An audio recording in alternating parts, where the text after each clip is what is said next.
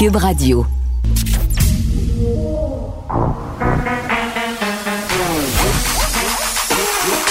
Elle a une opinion sur tous les sujets. Pour elle, toutes les questions peuvent être posées.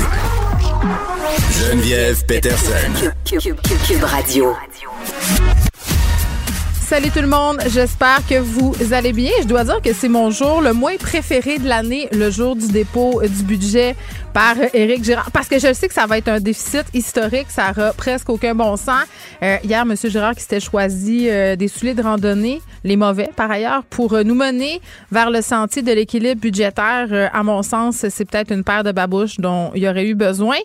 Et bon, là, je veux pas ruiner votre beau jeudi parce que il fait un soleil des feux de Dieu dehors. Écoutez, j'ai la fièvre du printemps, j'ai une robe soleil avec des fleurs dessus. Je suis allée all-in sur le look printanier parce que je savais que demain, ça allait se gâcher. Euh, puis je savais aussi qu'on allait avoir de la neige en fin de semaine. Donc, je choisis le déni. Euh, mais vraiment, on a mangé euh, le nombre de cas comme un coup de deux par quatre en pleine face. 945 cas aujourd'hui de COVID qui s'ajoutent quatre décès. les hospitalisations sont en baisse de 12 quand même. J'essaie de me raccrocher au positif, mais quand même, ça, ça fait un petit quoi. Ça fait un petit quoi.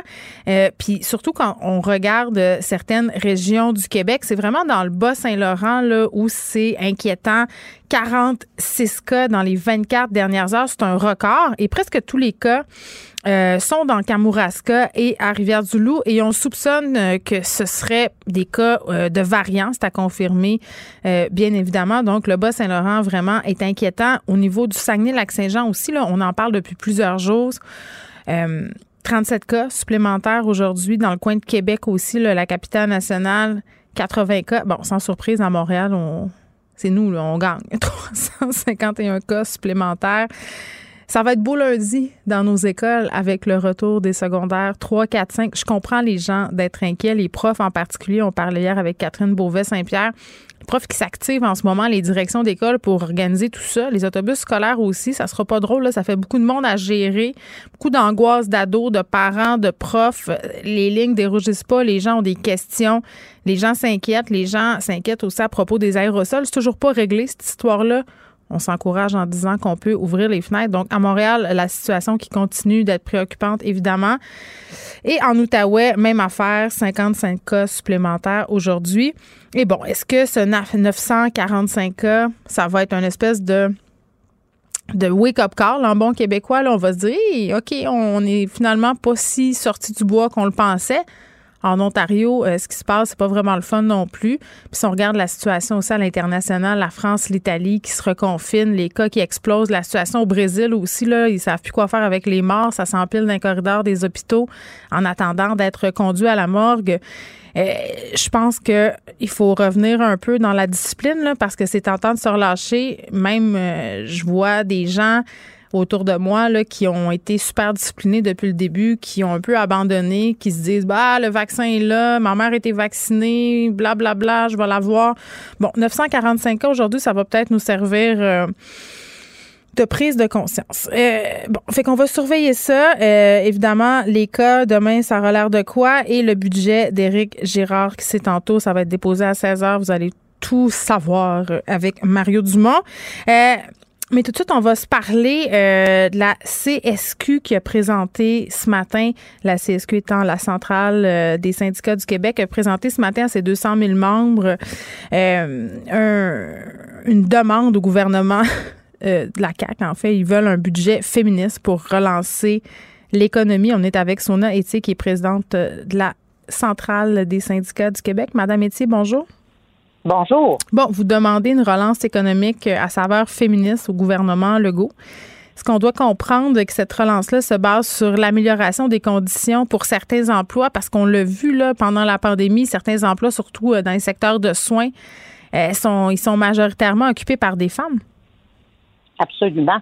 C'est que présentement, euh, la relance économique là, qui, qui est prévue par le gouvernement, on l'a vu là, à l'intérieur de, la consultation prébudgétaire, c'est une relance pour les infrastructures. Essentiellement, là, c'est ça.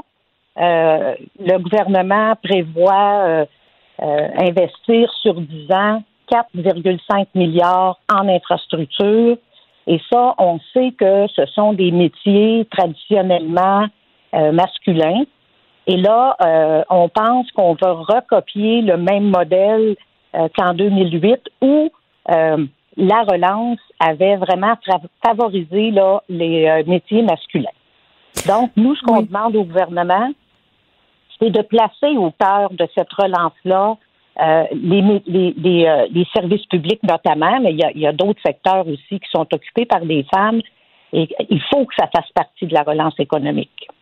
Ben oui, puis en même temps, euh, puis je me faisais la réflexion euh, ce matin quand je voyais que vous étiez euh, en, point de presse. Je me disais, Madame Etier, OK, euh, d'appeler ça une relance féministe, est-ce que vous avez pas peur de vous aliéner, si on veut, une partie de la population? Parce que je comprends l'idée, là. mais tu sais, le mot féministe a un peu mauvaise presse et mal compris par plusieurs. Puis dans le fond, vos revendications, elles concernent toute la société. Exactement, parce que essentiellement, là, quand on regarde le, les métiers qui sont dans les secteurs publics, que ce soit euh, en éducation, en santé, en petite enfance, je pense que la population se reconnaît dans ce dans ces, ces secteurs-là parce que on a besoin du secteur de l'éducation mm. qui est occupé, euh, on sait que c'est tous occupé à peu près à 75% par des femmes et euh, on peut juste regarder là les services éducatifs à la petite enfance où le gouvernement euh, traînent euh, à, ouvrir des places euh, en centre de la petite enfance ou en milieu familial et que combien de femmes ont, perdu leur emploi ou mhm. ne peuvent pas retourner à leur emploi par, par manque de, de, services de garde. Donc ça, c'est c'est primordial. Il faut que ça fasse partie de la relance économique. Mhm. Même chose pour la santé. Si les budgets ne suivent pas, euh, la population n'aura pas les services auxquels elle a droit. Puis on peut dire la même chose en éducation. Donc, je pense que la population va, va se, se retrouver dans ce discours. Ben oui, puis en même temps, euh, c'est intéressant euh, cet aspect-là euh, de la charge de travail puis des infrastructures qui sont là pour les travailleurs, les travailleuses, parce que bon, c'est sûr que quand on parle de ces métiers-là, là, on fait référence entre autres aux infirmiers, les infirmières, les enseignants, les préposés, les éducatrices en garderie. Vous l'avez dit, ce sont majoritairement des femmes, et on parle souvent de, de revaloriser ces métiers-là au sein de la population, puis même aux yeux du gouvernement, et ça passe par le salaire. puis à, venir jusqu'à présent, en tout cas en ce qui concerne les garderies, on parle pas de hausse, mais il y a toute la question de la surcharge de travail aussi, puis de la charge mentale. Euh, pendant l'année qu'on vient de passer, on l'a vu, ce sont les femmes majoritairement qui ont écopé, c'est-à-dire euh, soit qui ont perdu leur emploi ou qui ont dû en faire plus parce que les enfants étaient à la maison et tout ça. Euh, puis c'est vrai que ne pas avoir de place en garderie en ce moment, puis il y a tout un mouvement là, pour de parents qui s'appelle, je pense, ma place en garderie parce que personne trouve de place. À un moment donné, ça fait que ces femmes-là se retrouvent dans des situations précaire et c'est l'économie qui s'en trouve pénalisée. Absolument, absolument. Et ça, c'est vraiment incompréhensible euh, que le gouvernement euh, ne se préoccupe pas davantage de, de toute cette question-là. Et puis, euh, quand on dit ce sont les femmes qui sont pénalisées et, l'économie s'en trouve pénalisée parce que mm. Euh, ces femmes-là là, qui occupaient ou qui... qui il, y a, il y a quand même 120 000 femmes là, qui ont perdu leur emploi au mm. Québec là, puis qui ne l'ont pas retrouvé encore. Soit parce qu'il y a manque de place en service de garde, euh, ou parce que tout simplement, elles, elles font partie de secteurs... Euh, on n'en on en parle pas souvent, là, mais l'hôtellerie, la culture, la restauration, ce sont des emplois qui sont majoritairement occupés par des femmes et il n'y a pas eu grand-chose pour ces secteurs-là. Euh, à part le soutien aux revenus qui a été accordé par le fédéral et quelques euh, subventions ici et là, ben encore une fois, on constate que des secteurs occupés majoritairement par des femmes ne, ne sont pas la priorité du gouvernement. Puis ça, c'est vraiment dommage. Et il faudrait vraiment que le gouvernement donne un coup de barre euh, on, a vraiment vu là, à l'intérieur de cette pandémie l'importance des services publics. Puis ce sont des femmes hein, qui, ont, qui ont tenu ça à bout de bras et qui ont permis à l'économie de, de, prospérer mm. malgré cette pandémie, parce que les parents ont pu demeurer en santé ou encore avoir recours aux services éducatifs à la petite enfance ou encore à l'école pour pouvoir mm. euh, poursuivre leur, leur, travail. Oui, puis en même temps, euh, je pense qu'un des trucs que la pandémie a révélé, ce sont des problèmes, mais ce sont des problèmes qui existaient avant la pandémie. Les CHSLD, c'en est un bon exemple. la pandémie qui a exacerbé euh, plusieurs des dysfonctionnements du système. puis là, on, on, a plein de syndicats, là, Madame Etier, qui sont sortis pendant la pandémie, y avait des revendications. Il y a les profs, euh, il y a les infirmières. Euh, puis, tu sais, comme citoyen, quand tu fais pas partie de ces syndicats-là, quand tu n'es pas un employé dans ces sphères de métiers-là, on dirait que ce sont les mêmes demandes année après année. Donc, c'est difficile de savoir pour nous, euh, c'est quoi la situation de vos membres en particulier, puis est-ce que ça va plus mal qu'avant ou c'est toujours la même chose? Je dirais que ça va plus mal qu'avant parce que la pandémie a fait en sorte qu'il y a beaucoup de gens qui sont tombés au combat. Donc, la, les gens qui sont restés en place, que ce soit en éducation, que ce soit en petite enfance ou euh, dans le secteur de la santé, hmm. ben, on, sont, euh, ont eu de la surcharge et ont encore, ont encore beaucoup de surcharge parce qu'ils doivent travailler avec un manque de personnel. Et euh, effectivement, c'est et, moi j'appréhende beaucoup l'après-pandémie. Là, peut-être qu'on va se diriger vers une troisième vague là, avec l'arrivée des variants qui sont quand même euh, très agressifs et on aura probablement une troisième vague.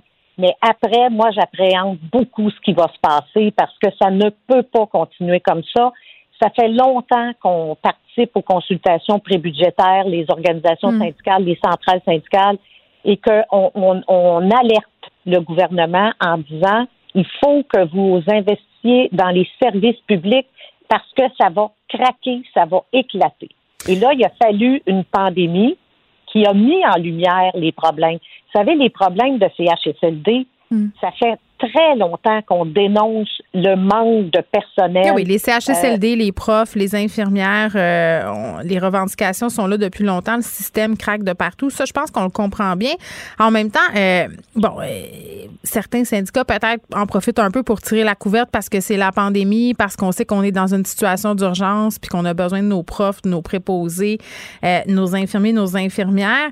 Est-ce que la pandémie, c'est un bon temps pour avoir des revendications comme ça, puis négocier des conventions collectives. on a des profs au collégial qui vont être en grève le 30 mars prochain. Uh-huh. Ça fait un an et demi que, ça brette. Euh, le timing, quand même, peut être perçu par certains comme étant douteux. Ben, je pense que le, la, moi, je dis toujours, la balle est dans le camp du gouvernement.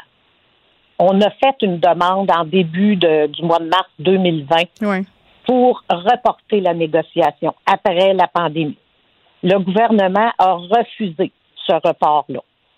Il voulait négocier et en vertu des dispositions de la loi, ben, on doit s'asseoir aux tables de négociation et on doit négocier et c'est ce que nous avons fait de bonne foi.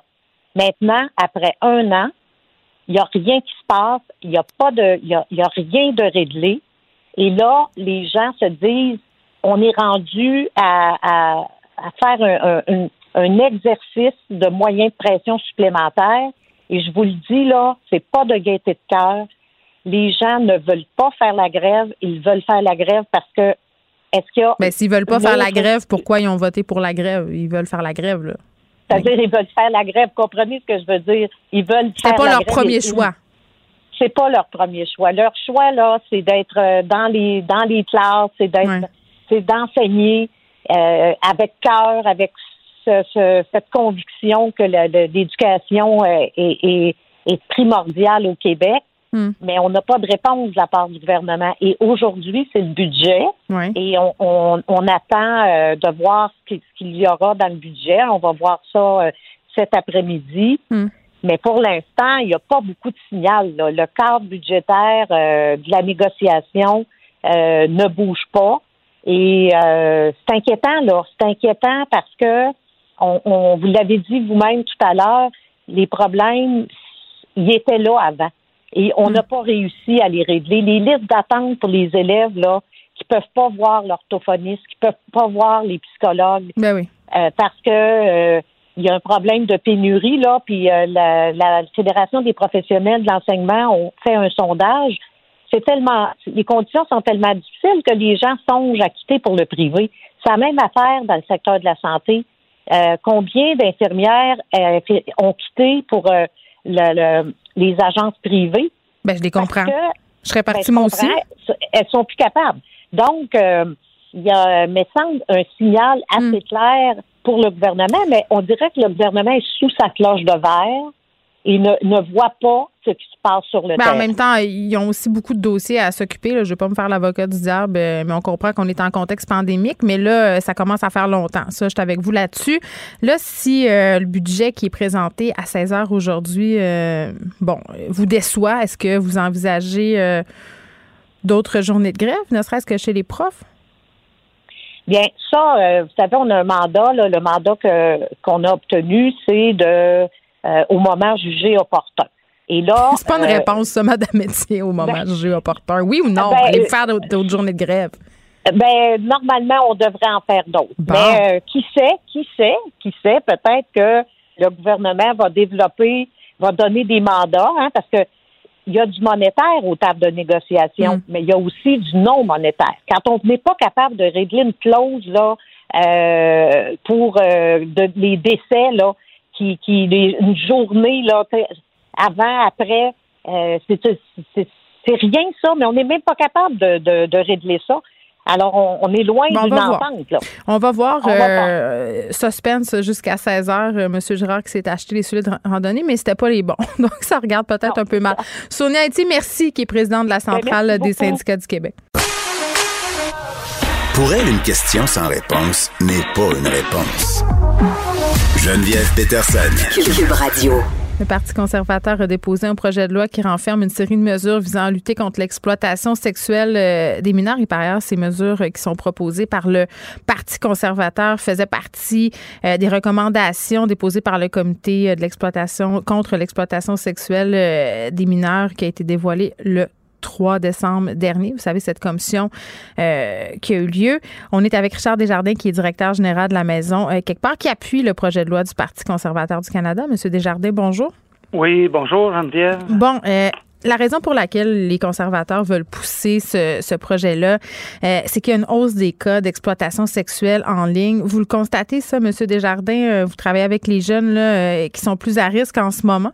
Ah oui, même juste dans la dernière année, on est passé ici à Longueuil. Euh, on avait 90 jeunes filles, là un an, là, 12 mois, 14 mm. mois. Puis là, c'est rendu à plus de 125 jeunes filles qui ont été recrutées dans la dernière année. Fait qu'on le voit là sur le terrain, là, puis mes équipes terrain, c'est la même chose. Les travailleurs de milieu, c'est euh, c'est assez remarquable comme comme bon là de de jeunes filles recrutées là. Puis on aurait eu tendance à penser qu'à cause du confinement, justement, il y aurait eu moins de recrutement, mais non, le recrutement s'opère essentiellement en ligne, c'est ce que je comprends? Pas juste en ligne, mais particulièrement euh, beaucoup, beaucoup en ligne. Comment ça marche?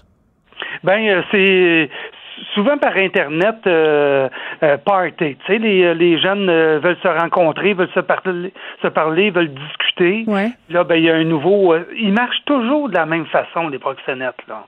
Tu sais, c'est par séduction, c'est c'est euh, je vais euh, euh, je vais euh, t'inviter à un party. Puis mhm. c'est vraiment ce qu'on a vu dans Figure. C'est la même chose hein, dans le dans la réalité. Là. Ben, ben, ça me surprend, Monsieur Desjardins, parce que je me dis, écoutez, là, les pimps, les gens de ce milieu-là, ils doivent l'écouter aussi. Fugueuse, ils doivent les lire, les journaux. Donc, ça m'étonne qu'ils développent pas des méthodes euh, plus subtiles, une façon moins évidente d'approcher les jeunes filles, parce que ce sont essentiellement des jeunes filles qui sont visées. Mais quand ça fonctionne, ils n'ont pas besoin de changer leur stratégie. Puis en plus, avec les lois qui sont euh, qui sont très, très, très euh, euh, à la faveur du proxénète, là, c'est mm. pour ça qu'on les, les conservateurs, mais le, on essaie de, de, de modifier la loi puis de travailler en sorte que ces jeunes filles-là soient plus protégées aussi. Oui, ben parlons-en de ces recommandations-là qui sont puisées. Ces quatre essentiellement euh, meilleur accès aux preuves euh, parce que parfois c'est compliqué d'avoir accès à de la preuve visuelle parce que c'est hébergé sur les médias sociaux. Euh, puis c'est complexe. Pouvoir saisir les biens des proxénètes aussi, c'est ce qui est mis de l'avant. Puis empêcher le dédoublement de témoignages, puis modifier aussi le processus d'enquête préliminaire parce que On a des victimes qui doivent expliquer à tout le monde euh, ce par quoi elles sont passées de nombreuses fois. Euh, et ça, ça peut être très, très difficile. Donc, ce qui est proposé, c'est ça. Mais euh, pour en revenir, parce que vous avez fait une, allusion à Fugueuse puis Ludivine Redding qui incarne Fanny, le personnage principal, les porte-parole de votre maison. oui. Il, faut dire aussi que c'est pas écrit dans la face des gens, là, regarde, je suis un pimp. Non, pas du tout. Non, non, puis toutes les communautés, toutes les, les ça peut n'importe qui, là, n'importe qui, comme le client. Moi, ce que je déplore un petit peu dans ce loi-là, entre autres, ben, en tout cas, le, euh, les recommandations, on parle jamais du client. Pas de client, pas d'exploitation, de, là. Ben oui, parce que ces filles-là, ce sont euh, des victimes euh, et des proxénètes ben et des clients, parce que souvent, elles sont, elles sont mineures. Puis, puis en tout cas, pour avoir parlé plusieurs fois à Justin Vallière qui s'occupe de ce dossier-là à Longueuil. Ben oui, Justin. Ben oui, ces filles-là, elles sont visiblement mineures. Ils le savent, là. Ben oui, ils le savent. C'est euh, un groupe, là. C'est comme un, euh, un club, là. C'est ces hommes-là qui. Puis écoutez, quand vous êtes capable de payer 150, 200, 250 euh, pour te procurer des services sexuels d'une mineure, hmm. c'est pas c'est pas du monde pauvre là. C'est pas. Euh, on s'entend-tu que c'est c'est du monde qui font quand même de l'argent là faut, faut s'entendre là aussi là. Puis euh, moi j'ai euh, ma fille euh, qui, qui est décédée en 2018 d'exploitation sexuelle, puis qui est décédée d'une surdose. L'un va avec l'autre, hein, et, il est séduit, puis après ça, ben il décide de, des, des prostituées, puis après ça ils vont les mettre sur la consommation là. Ben oui, Monsieur Desjardins, bon, votre fille était prise dans la spirale de l'exploitation sexuelle. Vous avez témoigné lors de la commission d'enquête enquête euh, sur l'exploitation sexuelle des mineurs. Pourquoi c'est important pour vous de raconter votre histoire puis son histoire? Parce que, puis vous, vous avez commencé quand même en disant que vous étiez un cordonnier mal chaussé. Oui, oui, exactement. Parce qu'on a, on a cherché toutes les, euh, les, ressources nécessaires pour pouvoir nous aider, ma femme et moi. Puis finalement, euh, je me suis aperçu qu'il n'y avait pas de ressources. Il n'y avait pas de ressources d'hébergement au Québec pour ce, ce, type de, de, de jeunes femmes-là qui avaient multiples problématiques. Hmm. Puis en plus, c'est que quand on voulait avoir un service rapide, c'était impossible. Il n'y a rien au Québec pour avoir un service rapide, sauf le 9 1, mais en même temps, quand tu as un problème de toxomanie, tu as un problème de proxénète, puis que tu ne veux pas dénoncer ton proxénète, puis tu as peur de ton proxénète. Hmm. Et euh, il n'avait pas de ressources. Puis il n'y en a pas encore de ressources. Là. On s'entend? Euh, je vais vous donner un exemple ici. Là, ça hmm. fait 20 ans que le projet euh, à Maison quelque part, sans PNIE, sans proxénète ni escorte, roule. On a 30 000 par année du ministère. pour faire la montée pour faire la au complet. Puis en plus, on fait les 12 écoles secondaires au hmm. niveau de nos, euh, nos interventions, prévention pour nos jeunes filles. C'est complètement euh, ridicule, là. C'est 30 000. Je veux dire, euh, faut. Euh, ils nous disent toujours, oui, mais les communautaires sont tout le temps en train de se battre pour l'argent. C'est pas une question. il faut mettre de l'investissement pour que les jeunes aient des ressources sur le terrain pour que ce soit accessible, des lieux où les jeunes vont pouvoir euh, euh, aller, parce que c'est beau le téléphone, là, mais les jeunes, là, ils prennent le téléphone à la dernière minute. Mais on peut-tu prévenir, on peut-tu intervenir directement avec la jeune fille face à face? Puis pour votre fille, ça a duré sept ans, cette spirale-là. Puis vous n'étiez pas ah. des parents non outillés, là. Vous avez essayé des affaires, mais, mais les parents se sentent euh, impuissants. Ben en plus, il n'y a pas de service pour les parents. Moi, je vais vous donner un exemple. Euh, quand j'ai dit à ma femme un jour, j'ai dit euh, euh, Kim, on était chanceux de l'avoir aussi longtemps près de nous. Parce que si on n'avait pas mis le, cadre, le cadre familial, si on n'avait pas mis le tissu, le filet familial, elle serait partie bien plus tôt que ça, tu sais. Puis un jour, ma fille, elle me dit, quand on l'a mis dehors de la maison, euh, puis on l'a envoyé dans une maison d'hébergement avec euh, avec euh, quand même beaucoup de feuilles, beaucoup de, de, ressources. pas nécessairement adaptées à elle, mais en tout cas au moins pour les, futures journées qu'elle était pour passer dans la rue. Là. Elle m'a dit c'est la plus belle chose qui m'est arrivée, c'est quand vous m'avez mis dehors, puis vous avez mis le cadre, tu sais, dans la maison. Parce que ça avait ça avait plus de sens, là. quand les, les professionnels viennent cogner chez vous, quand quand les, les, dealers de dope viennent cogner chez vous, ça n'a plus de sens là, pour les, les dettes de dope. Puis, puis surtout, tu sais, une jeune en travail de Québec, là, imaginez à Longueuil, c'est 125 jeunes filles, là. Mm. En moyenne, c'est entre 200 et 300 000 qui font par fille. Fait que ça rapporte énormément. Ben, ça rapporte énormément, puis sont presque pas. Euh, dans la dernière année, avec euh, Mobilis, là, la police de Longueuil, puis avec les différents partenaires, mm. il, y a, eu euh, plusieurs arrestations, mais là-dessus, il y a eu un proxénète qui a été condamné. Ben, ils sont-tu morts de rire? Puis après ça, quand ils ressortent de prison, ça, ils recommencent comme avant. Puis souvent, en prison, ils continuent de pimper des filles. Ça, on le voit. Ben oui. Puis ils sont, sont aussi riches. Puis le hmm. peu de temps qu'ils pognent à l'intérieur des murs, euh, puis quand ils, sortent à l'extérieur, ils n'ont pas saisi les biens. Ils n'ont pas saisi euh, l'argent. Fait qu'ils retrouvent leur rythme de vie. Puis... Oui. Puis est-ce qu'il y, y, a une glamourisation aussi dans, par certains milieux? Euh, soit euh, de la prostitution ou même de l'exploitation sexuelle. Là, Ghislain Vallière me disait qu'on assistait à un nouveau phénomène des jeunes filles qui, qui, qui vont de leur plein gré voir des pimps pour commencer à travailler pour accéder à un certain niveau de vie. Mais ben là, il y a, oui, je suis d'accord, mais aussi, c'est que les jeunes vont souvent, souvent, souvent, pour se procurer la dope, euh, donner un service sexuel. Que ce soit un mineur ou que ce soit un majeur. Les, les gars qui ont entre 18, 22, 24 ans. Fait que là, la fille, elle va dire, ben parfait, moi, je vais, je, veux ma dope, mais euh, puis je vais euh, avoir euh, une activité sexuelle avec toi, tu sais. Puis là, ben elle, c'est encore doublement plus difficile de l'arrêter, le gars qui profite de cette jeune femme-là. Parce qu'elle elle, devient consentante. Oui, puis c'est majeur, qu'est-ce que tu veux faire? Oui, puis même mineur. ben, l'âge du consentement sexuel, c'est 16 ans? Oui, c'est ça. Exactement. Eh, j'imagine que quand quelque chose comme ça euh, nous arrive, Monsieur Desjardins, là, vous avez perdu votre fille d'une surdose à 24 ans, on se demande pourquoi, on se demande, tu sais, euh, comment ça que notre enfant est tombé là-dedans. Est-ce que vous avez des réponses? Est-ce que vous comprenez qu'est-ce qui s'est passé ou pas du tout? Bien, c'est sûr, euh, mauvaise fréquentation dans le mauvais milieu au mauvais moment.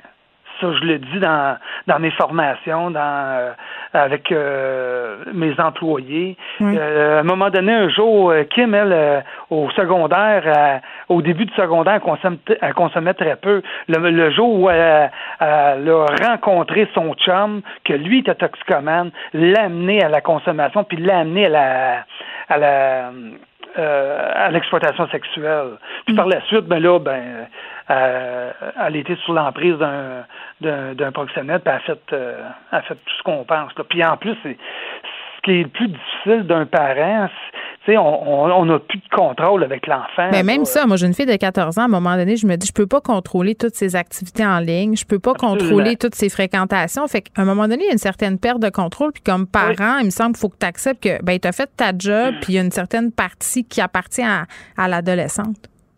Ben oui, il y a ça. Puis euh, adulte, c'est il n'y a pas. Euh, nous, on a même eu euh, recours euh, un P38 pour la faire arrêter. même ça, c'est quoi? C'est pour la faire reconnaître INAP? C'est quoi un P38? C'est ça, exactement. La faire reconnaître. On a, on, le, juge nous a reconnus et puis hmm. elle a été arrêtée. Elle a passé 48 heures en psychiatrie, puis ils l'ont relâchée par la suite tu sais, avec la consommation, euh, euh, il arrive tranquillement pas vite la santé mentale en travers tout ça. Hein, euh, avec qui vivent là, je sais pas combien de fois que Kim a été au niveau de la violence physique, ou de la violence psychologique. Mm. C'est assez, assez particulier là. Tout, ce que ces femmes-là peuvent vivre là, dans, dans une année. Là. Nous, nous autres, imagine sept ans. Là.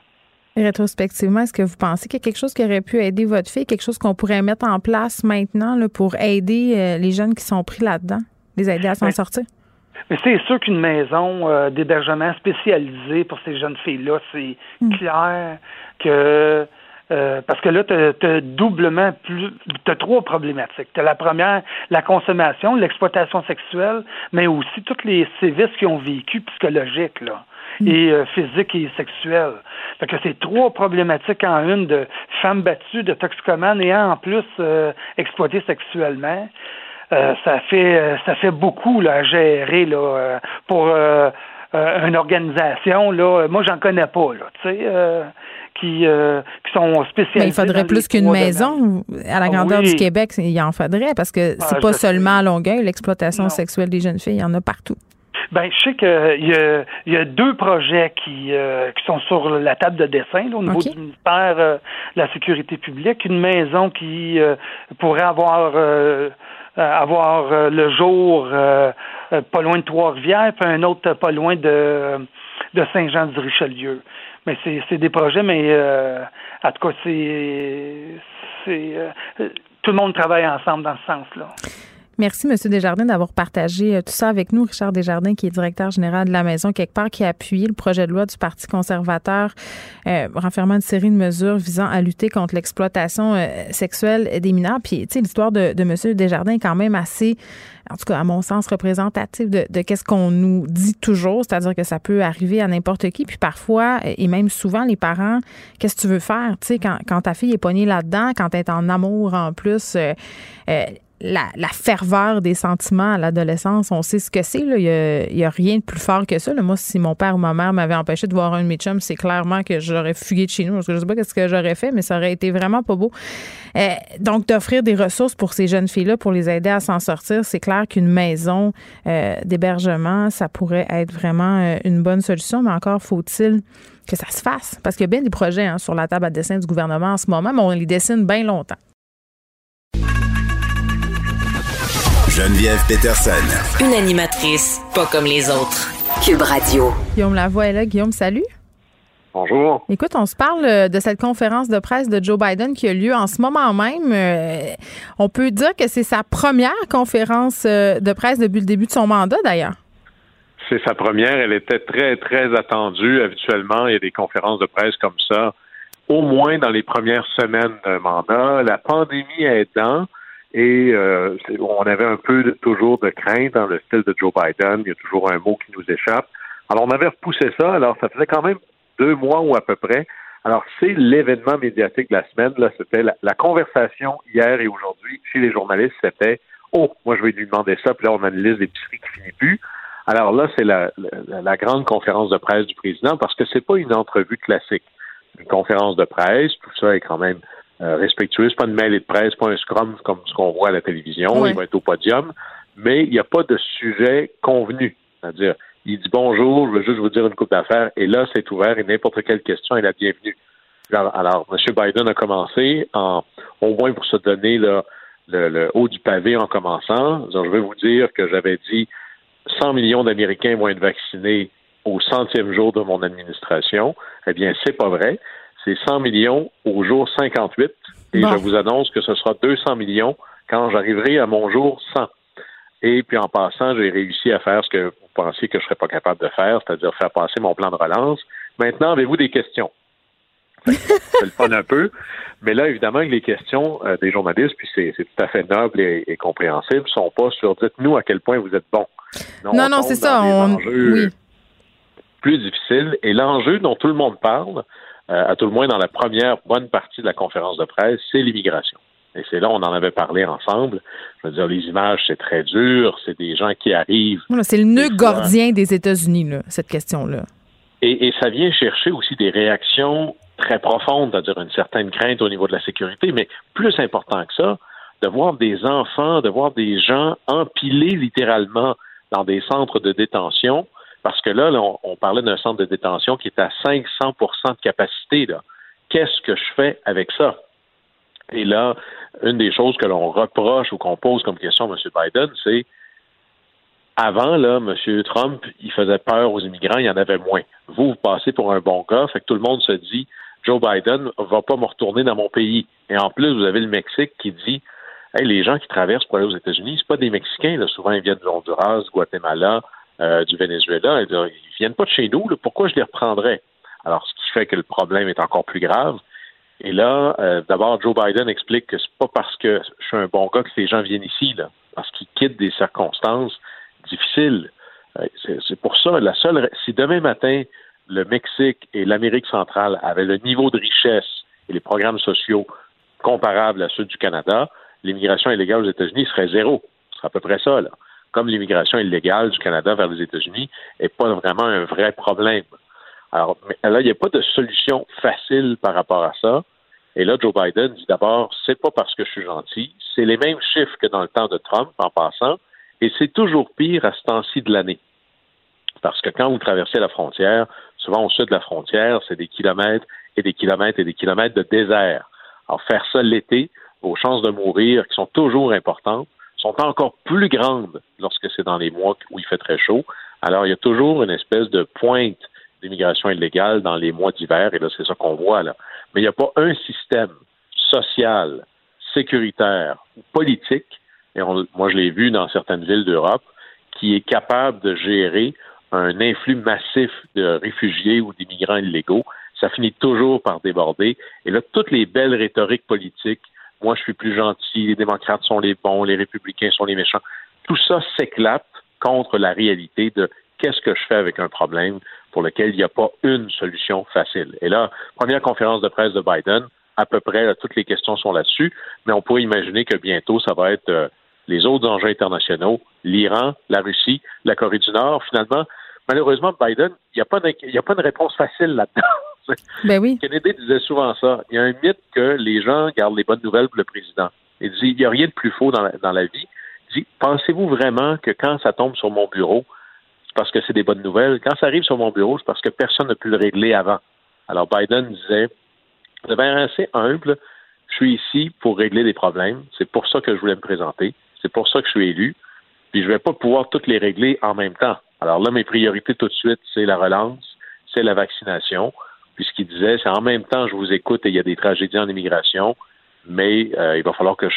On va arriver là, là mais j'aurais pas 28 priorités en une seule journée. Puis j'imagine aussi que pour l'entourage euh, de Biden, c'est un jour excessivement stressant parce que tout dépendant des réponses qu'il va donner aux questions, ça peut orienter vraiment beaucoup euh, le reste de sa présidence. Là.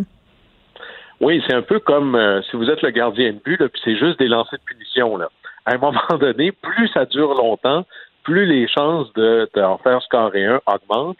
Alors c'est là où on se dit, ça va-tu finir? Est-ce qu'on va faire un sans faute? Et là, on voit d'ailleurs combien Joe Biden a de l'expérience. J'écoutais le début de la conférence de presse. Ses réponses sont très longues, sont très détaillées.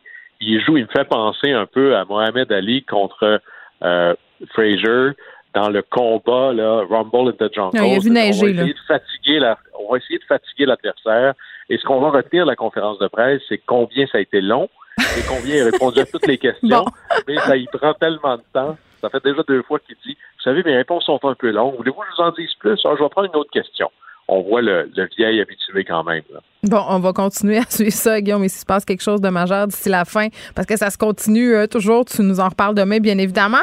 Euh, allons faire un tour du côté de la Virginie qui a aboli le recours à la peine de mort. C'est particulier parce que c'est le premier État du sud des États-Unis à le faire. C'est le premier État et c'est pas rien. D'abord, il y a un changement démographique qui annonçait peut-être la chose. Hein. La Virginie, avant, c'était Sud républicain classique, là, ou sinon du démocrate du Sud du temps. Euh, la Virginie, il y a une raison pourquoi les démocrates gagnent ça maintenant de plus en plus aux élections présidentielles, c'est que ça c'est c'est presque un phénomène qu'on dirait en, parlance euh, euh, urbaine, ça s'est gentrifié. C'est plus jeune, c'est plus éduqué, ça vote plus démocrate qu'avant. Alors parce que la Virginie, c'est littéralement en face de Washington, c'est l'autre côté de la rivière. Et le fait qu'ils abandonnent la peine de mort, d'abord, c'est une excellente nouvelle. Personnellement, moi, je suis très, très, très heureux de ça. Parce qu'il y a encore 26 juridictions aux États-Unis qui ont la peine de mort. Alors, il y a 26 États, en fait 27, 26 États et le gouvernement fédéral. Parce que contrairement au Canada, où on a un code criminel uniformisé, il n'y a pas un code criminel au Québec puis un en Ontario, il n'y en a qu'un seul. Bien, aux États-Unis, il y a des crimes qui sont d'État, il y a des crimes qui sont fédéraux. Par exemple, détourner un avion, c'est un crime fédéral. Alors, ici, donc, il y a 26 États où il y a encore la peine de mort et le gouvernement fédéral qui l'a encore. Puis on a à peu près, après avoir vécu les pointes des années, je dirais le début des années 2000 où c'était à peu près 100 mises à mort par année, là, on est autour d'une vingtaine euh, par année. Mais chaque mort en soi est, une tragédie parce que les arguments en faveur de la peine de mort reposent beaucoup sur une espèce de fausse équation. D'abord en disant, puisque l'on a eu un, procès juste et équitable, puis ben, c'est ça la conséquence, alors c'est correct. les cas d'erreurs documentées, des erreurs judiciaires sont légion aux États-Unis. Sais-tu qu'est-ce qui me frappait aussi, moi, Guillaume? Euh, c'est d'entendre les familles des victimes. Tu sais, ceux qui sont allés assister à la mise à mort euh, du meurtrier, par exemple, de leur fille ou du meurtrier de leur enfant ou euh, de la meurtrière de leur frère, tu sais, et, qui disaient n'avoir ressenti aucun soulagement. Tu sais, même au contraire. Il y a, j'en parle tout de suite, il y a un film, c'est rare les films sur ces thèmes-là qui sont capables de saisir les, réalités euh, de tous les côtés de l'équation. Parce que c'est des tragédies. Puis moi, j'ai deux enfants. S'il fallait que euh, je vive l'imparable, je voudrais moi-même être celui qui met à mort. C'est pour ça qu'on ne veut pas que ce soit la victime qui soit en charge de, la pénalité. Mais le meilleur film que je peux recommander, c'est Dead Man Walking. Euh, aux États-Unis, il y avait Susan Sarandon ah avec Sean Penn. Elle défend, c'est son avocat et on voit euh, à la fin, justement, le père de la petite fille ou du fils qui a été assassiné. Il a assisté à la mise à mort mm. et à la fin, il dit Mais j'ai encore tellement de colère. Cette idée que ça allège la peine des victimes, euh, ça n'arrive pas. C'est pas comme ça que ça fonctionne. Mais le pire, c'est ceux qui sont là, ce qu'on appelle aux États-Unis le mouvement des tough on crime, c'est-à-dire donnez-le-moi le code criminel, puis je vais multiplier par huit à peu près toutes les peines, puis je vais mettre des peines de mort partout et ça va diminuer la tentation de faire des crimes. Mais ça, encore là, les chiffres démontrent que c'est absolument pas vrai. Ça marche pas. Parce que tu augmentes les peines de mort. Et pensez-vous vraiment là que, euh, pour le reprendre comme ça, des, criminels endurcis qui risquent la mort à tout bout de champ dans leur vie de tous les jours, c'est la peur de peut-être finir avec une aiguille dans le bras qui les arrête de faire des vies criminelles.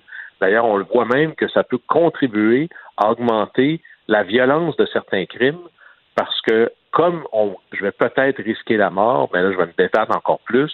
Il n'y a aucun espèce de lien entre des peines plus sévères ou la présence de la peine de mort et une diminution de la criminalité. C'est plutôt l'inverse. Alors là-dessus, ça, c'est un enjeu qui, qui vient casser la chose, mais à tout, je le plus profond, c'est peut jamais être sûr qu'il n'y a pas une erreur judiciaire en tous les cas de figure. Et ça, c'est le genre de choses que tu ne peux pas détricoter après. Et en plus, bien évidemment, comme on est aux États-Unis, l'enjeu racial fait partie de ça. Par exemple, si vous prenez les gens qui sont dans le cas, ce qu'on appelle le corridor de la mort, là, en attente d'être mis à mort. Les communautés noires sont surreprésentées. Ben oui. 40 sont des Noirs, alors qu'ils forment 13% de la population. le système de justice criminelle aux États-Unis, ça devrait être sur la liste des 28 priorités d'une hmm. administration démocrate, mais à tout le moins, c'est la seule chose qu'on ne peut pas réparer. Il y a des erreurs judiciaires, euh, c'est un système de justice humain. Il n'est pas euh, libre de toute erreur possible, mais ça, c'est l'ultime chose que l'on ne peut empêcher. Alors présentement, il y a une majorité, il y a presque une majorité d'États qui renoncent à la peine de mort et il y en a d'autres qui ont des moratoires parce que faut aller là tranquillement. Alors il y a peut-être un mouvement tranquille qui se présente aux États-Unis vers un abandon. Peut-être certains diront que c'est jamais assez vite, mais que la Virginie se positionne et dise nous renonçons à la peine de mort, euh, c'est un geste qui vaut la peine d'être mentionné. Guillaume, merci beaucoup. Au plaisir. À demain. Geneviève Peterson. Une animatrice pas comme les autres. Cube Radio.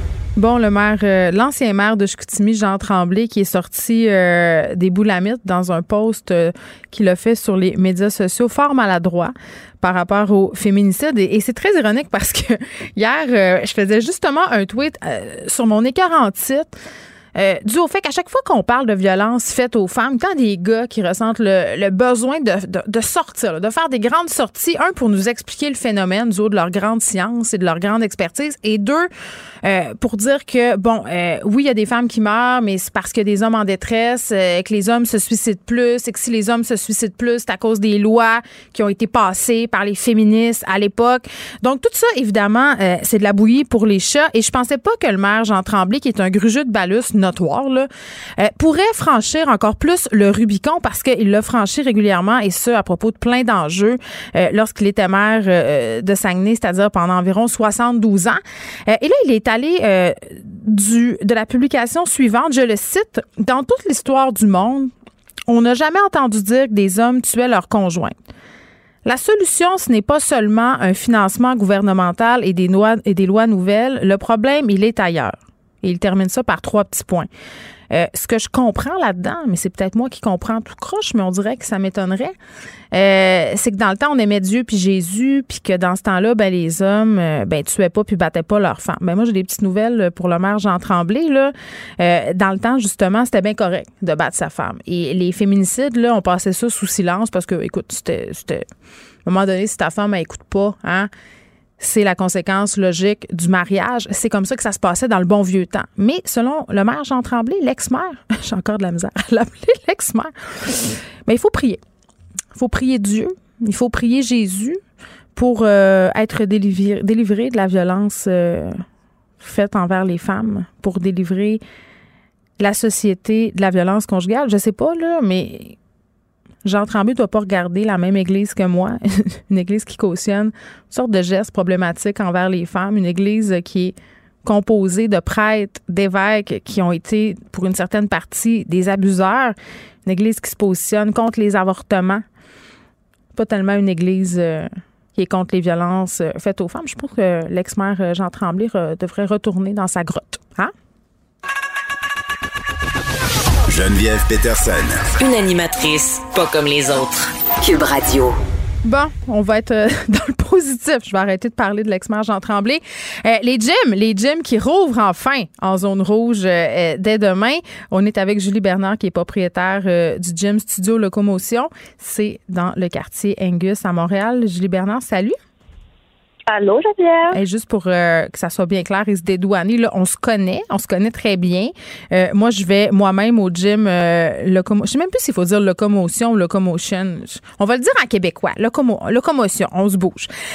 demain, c'est le grand jour. Là, vous allez rouvrir. Ça fait longtemps, j'imagine, que vous attendiez ça. Vous êtes dans une journée occupée? Effectivement. en fait, ça fait comme six mois qu'on attendait ça, mais on était sur d'autres projets tant euh, qu'on n'avait pas une date d'ouverture. Fait ça fait deux semaines qu'on est dans, le sprint final. Mais vous aviez quand même gardé certaines activités. Là. Bien des gyms qui avaient trouvé des façons de rester en contact avec leur clientèle. Il y avait euh, de l'information qui se partageait sur les médias sociaux, des vidéos qui se faisaient. À un moment donné aussi, il y avait même des cours en live. Mais là, c'était plus possible, je pense. Hein? Euh, ben, en fait, c'était possible, mais on n'avait plus le droit d'avoir comme, mettons, des assistants qui participaient. Ah, au live. Fait que c'est très restreint au niveau de, du nombre de personnes qu'on pouvait être. C'est comme le propriétaire dans place avec sa caméra, là, mais mais euh, c'est terminé. Euh, on a fini de faire ça. Donc on, on, est, on est quand même content. Ça a gardé le contact avec nos clients pendant cette période de fermeture-là, mais c'est sûr que c'est pas euh, comme voir les gens en vrai. ben, oui, puis l'objectif, évidemment, c'était de pas perdre ce lien-là. Avez-vous eu peur de le perdre? Avez-vous peur d'avoir moins de monde demain? Euh, ben, en fait, oui, c'est sûr qu'on a, on, a peur de perdre des clients, puis ça, ça va se faire quand même naturellement. On a déjà des gens qui nous écrivent, énormément de clients qui ont déménagé de l'île de Montréal, qui sont partis euh, en banlieue. Donc, euh, ça, on, on, le vit déjà. Ou des gens qui ont perdu leur emploi, qui pour l'instant sont comme en stand-by. Fait que ça, ça, on le voit. Par contre, c'est quand même un gros pourcentage de la clientèle qui, qui va être présent, mais on va gagner des nouveaux clients. Je veux dire, on va en perdre, on va en gagner des nouveaux. Donc, euh, ça devrait euh, s'égaliser. Ça t'inquiète pas? Euh, non, ça m'inquiète pas. Non, non, on est super confiants pour, pour l'avenir. Il faut juste qu'on puisse repartir. ce qui serait important, là, ce serait que les mesures, éventuellement, puissent diminuer. Parce que là, c'est sûr qu'on on nous impose une capacité qui est très restreinte. C'est que ça, sur le long terme, c'est sûr que si ça se maintient comme ça, ça, hmm. va faire mal. Ben, comment ça va marcher? Explique-moi demain, là, si je veux aller au gym, qu'est-ce qu'il faut que je fasse? Ben, tout d'abord, comme qu'est-ce qui est nouveau de, la fois précédente, c'est que maintenant, on doit demander aux clients de réserver leur place pour venir s'entraîner en entraînement solo. Avant, on n'avait pas besoin de faire ça. Ça, c'est dans tous les gyms, Julie? Oui, c'est dans tous les gyms. Euh, le gouverneur demande un registre précis de qui est là à quelle heure. Fait que c'est en cas de s'il y a quelqu'un qui serait euh, porteur malade, ben, on pourrait retracer facilement les gens qui ont été en contact avec lui dans la période précise où il était là. Ben, c'est plus euh, facile que de faire un appel à tous. Là, hey, t'es venu au, studio telle heure, euh, telle journée. Fait que ça, on doit faire ça. Donc, il faut réserver sa place. Si c'est des plages, dans le fond, on a des vagues qui vont partir à toutes les 30 minutes de 15 personnes. Les gens ont 75 minutes pour s'entraîner. Ça veut dire qu'il devrait y avoir là, 30 personnes qui vont se chevaucher euh, en même temps au studio. Tout ça, les calculs, ben, c'est les calculs qu'on nous a donnés. Là, c'est ton pied carré divisé par un nombre X. Puis ça te donne le nombre de personnes que tu as besoin d'être. Bon, puis la dernière fois, là, euh, lors de la rouverture, il fallait switch pusher les affaires, il fallait Ouais. porter un masque dans nos déplacements, il Mhm. fallait respecter le fameux 2 mètres. Là, est-ce qu'on a resserré encore plus la vis? Est-ce qu'il y a davantage de mesures? Qu'est-ce qui va arriver notamment avec le masque? On va le porter tout le temps? Mais je t'avouerais que ça, c'est quelque chose qui nous a vraiment surpris. Le masque, ça demeure la même chose que l'autre, la, la fois précédente, c'est-à-dire que les gens doivent porter le masque dans leur déplacement, mais un coup à leur station d'entraînement, ils ont le droit de le retirer. Eh, OK, attends, attends, attends. Moi, ça me surprend, ça, parce qu'on n'est Ouais, pas à la même place par rapport à la question des arrêts au sol. Tu sais, la dernière fois, c'était pas autant dans l'actualité. Euh, là, comment vous Ouais. gérez ça, un espace fermé avec des gens qui respirent plus fort, respirent plus vite, euh, il peut y avoir des gouttelettes? Oui, ben c'est sûr que là, on refait tous les marquages au sol pour s'assurer que le 2 mètres soit respecté, mais on va demander ce qu'on nous a demandé. En fait, c'est vraiment le port du masque dans les déplacements, puis euh, c'est possible de le retirer. Les employés, par contre, qui font de l'entraînement privé, maintenant, une nouvelle norme, c'est qu'ils doivent également porter des lunettes lunettes et masques. Donc, toi, si tu es avec ton entraîneur, ton entraîneur, comme elle ne pourra pas être à deux mètres de toi, Hmm. elle va porter un, un masque et lunettes.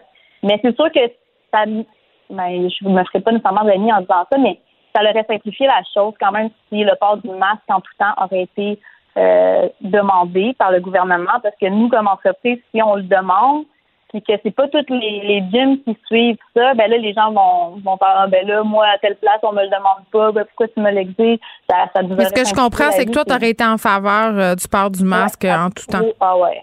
Ouais, ben oui, parce que ça, ça aurait pu nous aider euh, au niveau peut-être de, de la distance entre chaque personne, puis du risque. Là. Sûr du que là, sentiment de sécurité. OK. Il faut porter une attention particulière au monde quand ils se promènent dans, dans le studio. Là. Fait que ça, Bon, tu me parlais, euh, tu me parlais des entraîneurs. Est-ce que c'est quoi les impacts? Parce que je parlais à des gens du milieu de la restauration qui disaient qu'il y avait bien des gens qui avaient décidé de se réorienter. Est-ce que tout- est-ce que vous vivez un peu le même phénomène? Mais nous, on a été vraiment chanceux. C'est sûr que les employés au studio, c'est des gens qui sont là de longue date. Euh, puis on a réussi là, avec la subvention salariale à les garder sur le payroll puis à leur donner du travail pendant les six mois. Ils ont, ils ont tous travaillé. Mais euh, je dirais, on a, on a perdu deux personnes. Une, un entraîneur qui s'est réorienté euh, dans un autre domaine, puis un entraîneur qui a décidé de déménager à Mirabel, parce que c'est juste comme trop loin maintenant. Mais sinon, on a gardé tout le monde, c'est qu'on est quand même euh, assez satisfait. Mais c'est sûr que tu, on sentait l'inquiétude, la remise en question, parce que c'est comme si le domaine de la kinésiologie, ça n'a pas été très très démontré que, on n'est pas au même niveau qu'un euh, qu'un physio, qu'un masso. euh, pourtant, on, on est dans le domaine de la santé aussi. Fait on a senti que les, les, les gens se sont questionnés, mais heureusement pour nous, euh, n'ont pas fait de saut, ils sont restés ici. Ben, j'espère. euh, je vous souhaite qu'on va assister un peu au même phénomène euh, qu'on qu'on a le 1er janvier. Des gens qui veulent se remettre en forme, des gens qui ont envie de revoir du monde, qui ont envie de, de retourner au gym, parce que je pense qu'il y a bien des, des personnes qui ont trouvé ça très, très long. On a beaucoup parlé euh, de santé mentale. Euh, Julie, pendant cette pandémie-là, puis il y a plein de proprios de gym euh, qui sont arrivés avec cet argument-là de dire que les gyms, ça préservait euh, la santé mentale. J'espère, honnêtement, là, je vous souhaite vraiment euh, que ça va continuer parce que là, on a 945 cas aujourd'hui. On espère vraiment que vous n'allez pas refermer. Puis on a très, très hâte euh, de vous retrouver dès demain. Julie Bernard, merci. Julie Bernard, qui est propriétaire euh, du gym Studio Locomotion à Montréal. Moi, je, moi, je, vais- je vous dis que direct après l'émission, je vais prendre mon petit rendez-vous pour en fin de semaine. J'ai bien hâte de retourner m'entraîner. Je pense, j'étais pas sûre d'y retourner, mais ça nous a manqué. Vous écoutez Geneviève Peterson. Cube Radio. Cube Radio. Cube Radio. En direct à LCN. 14h30, c'est le moment d'aller retrouver notre collègue Geneviève Peterson dans nos studios de Cube Radio. Salut Geneviève. Salut, Julie. Alors, comment as-tu réagi lorsque tu as vu le bilan sanitaire aujourd'hui, 945 nouveaux cas? Euh, mal, très mal. ben, écoute, euh, ça faisait quelques jours que je flottais dans une espèce d'optimisme, tu comprends, parce qu'on était, euh, on se maintenait. Puis c'est clair que, euh, bon, il y a des cas, puis malheureusement, il y a des décès, donc c'est un, un optimisme relatif, mais tout de même, tu sais, je me disais, bon, les choses vont bien, euh, puis même M. Legault, écoute, mardi en point de presse, nous disait on est dans un état de stabilité. Moi, j'ai foi euh, aux Québécois, aux Québécoises. On peut s'en sortir, on peut éviter cette troisième vague-là. Là, je serais curieuse d'y reparler là, là, à M. Legault, là, si on l'appelait pour lui demander s'il y a encore autant foi en la stabilité de la situation. Je suis pas certaine qu'il dirait la même chose, mais mais ça, c'est la première réaction que j'ai eue. Mais après ça, je me suis dit, ouais, mais c'est pas surprenant dans le fond. Tu sais, on s'y attendait un peu. on, on l'a même vu sais, en fin de semaine, les terrasses étaient pleines. Euh, les gens, évidemment, avec le beau temps, se sont vus. Euh, plus ça avance, plus on est un petit peu délinquant. On veut, on veut fréquenter d'autres personnes. Avec le changement d'heure aussi, ben, hein, le couvre-feu est passé de 20h à 21h30. Et la docteure Drouin à Montréal, elle l'a dit il y a de ça quelques, je ne sais pas si c'était quelques semaines ou la semaine dernière, là, mais parce que les jours se ressemblent parfois, Geneviève, mais elle a dit il ne faut pas se demander s'il y aura une troisième vague au Québec, mais plutôt quand et de quelle ampleur elle sera. Alors, effectivement, avec ce qu'on voit, les variants, le printemps, tu as l'impression, parce qu'on est davantage dehors, surtout qu'il fait beau, tu as, l'impression que euh, on risque de voir une flambée de nouveaux cas au cours des prochains jours. Ben oui, clairement, là, on a la fièvre du printemps. Regarde ma robe aujourd'hui, je pense que c'est assez clair. On veut que ce soit l'été. On veut ça. on veut sortir. Oui, oui, on, on, veut du soleil, on veut sortir. On, sort du long tunnel pandémique. Je pense que tout le monde, on a faim de la même affaire. Mais clairement, il va falloir se méfier. Puis moi, je me disais, euh, OK, c'est sûr c'est une mauvaise nouvelle aujourd'hui, mais en même temps, est-ce qu'on pourrait faire de cette mauvaise nouvelle-là une espèce de signal d'alarme? là, on se dit, OK, là, c'est pas le temps de niaiser. Il faut pas niaiser. On le voit, ça augmente. Puis pas seulement à Montréal, un peu partout au Québec, on a des variants. Euh, par exemple, là, à Rimouski, aujourd'hui, dans cette région-là, c'est quand même euh, un record mhm. euh, dans le coin de Kamouraska. Le Bas-Saint-Laurent, c'est surtout le, secteur de Rivière-du-Loup, plus à l'ouest du Bas-Saint-Laurent, mais c'est très inquiétant. Bien, c'est ça. Il se passe ça. Après ça, Saguenay-Lac-Saint-Jean, Outaouais, quand même aussi des cas. Donc, c'est un peu partout. Puis, on a cette nouvelle aussi d'un nouveau variant, là, une double mutation qui vient de faire surface en Inde. La situation qui se passe aussi ailleurs dans le monde, je pense entre autres à la France, à l'Italie, qui ont dû se reconfiner. Moi, je sais pas pour toi, là, mais moi, j'ai vraiment pas envie de vivre ça. J'ai pas envie de me reconfiner, puis j'ai encore moins envie de me reconfiner quand il va faire 25 dehors, quand ça va être le temps de se baigner dans, je sais pas, dans des lacs, de, peut-être aller voyager dans des régions du Québec. si on nous annonçait, mhm. par exemple, que c'est pas possible cet été d'avoir des déplacements interrégionaux, réalises-tu? Je sais pas si notre santé mentale réussirait à s'en sortir si bien que ça cette fois-là. On le sait, l'hiver, ça a eu des gros impacts. Euh, donc, aujourd'hui, moi, je le prends vraiment comme un avertissement. Puis évidemment, il faudra surveiller lors des prochains jours si ça va continuer à augmenter ou si ça va rebaisser. Moi, j'ai hâte de voir. Mais c'est clair que quand j'ai vu ça... Lundi, Geneviève, là, les, les 3, 4, 5, secondaires 3, 4, 5 en zone rouge, je retourne à l'école. Ah, Est-ce que tu appréhendes ça? Ben oui, je l'appréhende. C'est sûr que je l'appréhende. Puis il n'y a pas juste moi qui l'appréhende. Je parlais euh, avec mhm. des profs cette semaine. Puis cette nouvelle-là est tellement sortie d'un chapeau. Tu sais, quand le PM dit mardi, on n'a pas d'annonce majeure à faire, euh, pas des gros assouplissements, mais retour à l'école des secondaires 3, 4, 5. J'étais comme, excusez-moi, pardon. C'est quand même une annonce majeure qui va avoir des répercussions majeures. On le sait, la question des variants dans les écoles est excessivement euh, inquiétante. Les écoles sont des vecteurs de contamination. Là, on retourne tout ce beau monde-là lundi. On n'a pas grand jour pour se revirer de bord. Clairement que ça va avoir des répercussions aussi, mais on nous dit que c'est un risque calculé. Je, je, je, sais pas. Moi, ça m'inquiète personnellement. Ma fille est en secondaire 2, elle est mhm. en présentiel, mais de savoir qu'il va avoir tous ces élèves-là à temps plein à l'intérieur d'une polyvalente où les mesures de distanciation physique ne sont pas toujours possibles, même quasiment impossibles. Deux mètres de distance, c'est impossible. Parce que les variants, il faudrait que ça soit plus que deux mètres. Euh, j'ai peur de voir ça. mais en tout cas, j'espère que ça va bien. Le printemps, tu trouves ça dur à ton âge, Geneviève, et à mon âge, imagine à 16 ans. mais non, mais c'est, écoute, ils ont le diable au corps. Qu'est-ce que tu veux? Je comprends. Mais il faut continuer à un peu euh, respecter les consignes. Bien, un peu beaucoup. Tout à fait, beaucoup même. Merci beaucoup, Geneviève. Bon après-midi à toi. Merci. Geneviève Peterson. Elle réécrit le scénario de l'actualité tous les jours. Vous écoutez Geneviève Peterson. Cube Radio. Ah, j'avais hâte à ce moment-là de l'émission pour vous faire euh, découvrir euh, quelqu'un. Charles Raymond, qui est pêcheur euh, et youtubeur. il a cette chaîne qu'on appelle Raymond versus Bass. 11 000 personnes suivent cette chaîne-là. Vous connaissez mon amour de la pêche et je dois dire que ça fait quelque chose comme un an et demi que j'ai pas pêché pour plein de raisons. La première étant la pandémie. Donc, j'ai bien hâte de me remettre à mes hameçons et à mes mouches parce que l'ouverture de la saison de la pêche va venir, va venir quand même plus vite qu'on pense. et on va un peu discuter de comment s'y préparer Charles Raymond, salut. Bonjour, bonjour, ça va bien? Oui, écoute, ça va super bien pour. Euh, moi, je la connaissais pas, euh, pour être honnête, ta chaîne euh, YouTube. Je t'ai découverte avec Salut, bonjour. T'as passé là. Et j'étais surprise de voir qu'un gars de ton âge s'intéressait autant à la pêche. T'as quel âge?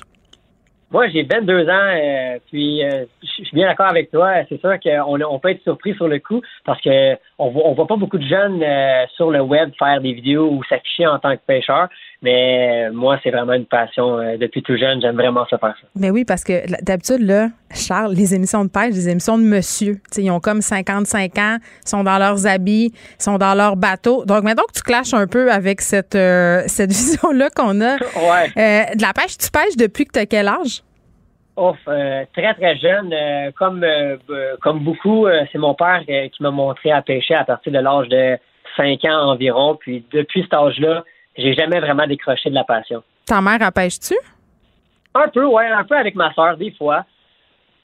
Parce qu'on voit de plus en plus de, femmes qui s'intéressent à la pêche. Il y avait une grosse tente. Moi, je pêche à la mouche, puis on voit de plus en plus de filles sur le bord des rivières, des gangs de filles qui vont en pêche. C'est quelque chose que tu vois?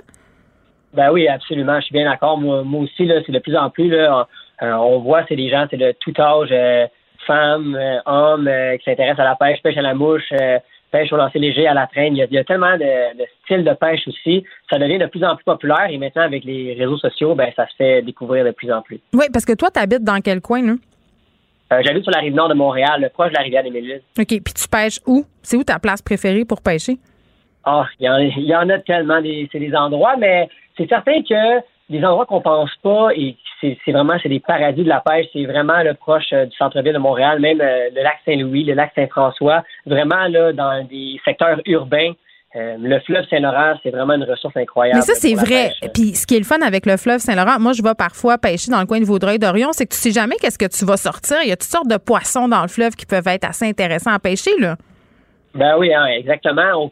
C'est sûr qu'on est chanceux. On a vraiment des cours d'eau, là, incroyable pour euh, une panoplie d'espèces. Là, on passe du brochet, euh, l'achigan, au doré, l'esturgeon, le masquinongé, des poissons incroyables de, grosseur aussi euh, assez impressionnant. C'est quoi ton espèce préférée pour un bon combat? Là?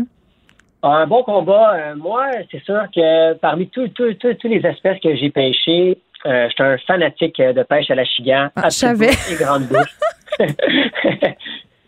Mais pourquoi? Explique ceux qui connaissent pas ça, euh, la pêche, pourquoi le, la chicane, c'est un poisson qui est agréable à pêcher? C'est un, un, poisson très intriguant. Euh, il y a tellement de manières de, de, le pêcher. Il y a tellement de techniques de montage, euh, puis d'endroits qu'on peut aussi aller le cibler. On peut le pêcher dans 40 pieds d'eau, simplement dans deux pieds d'eau, dans la végétation, sur les secteurs rocheux, sous les quais. Euh, il y a plus d'achigans qu'on croit euh, dans nos plans d'eau. Surtout ici au Québec, on a vraiment là, des, lacs et des rivières incroyables pour euh, cette espèce-là.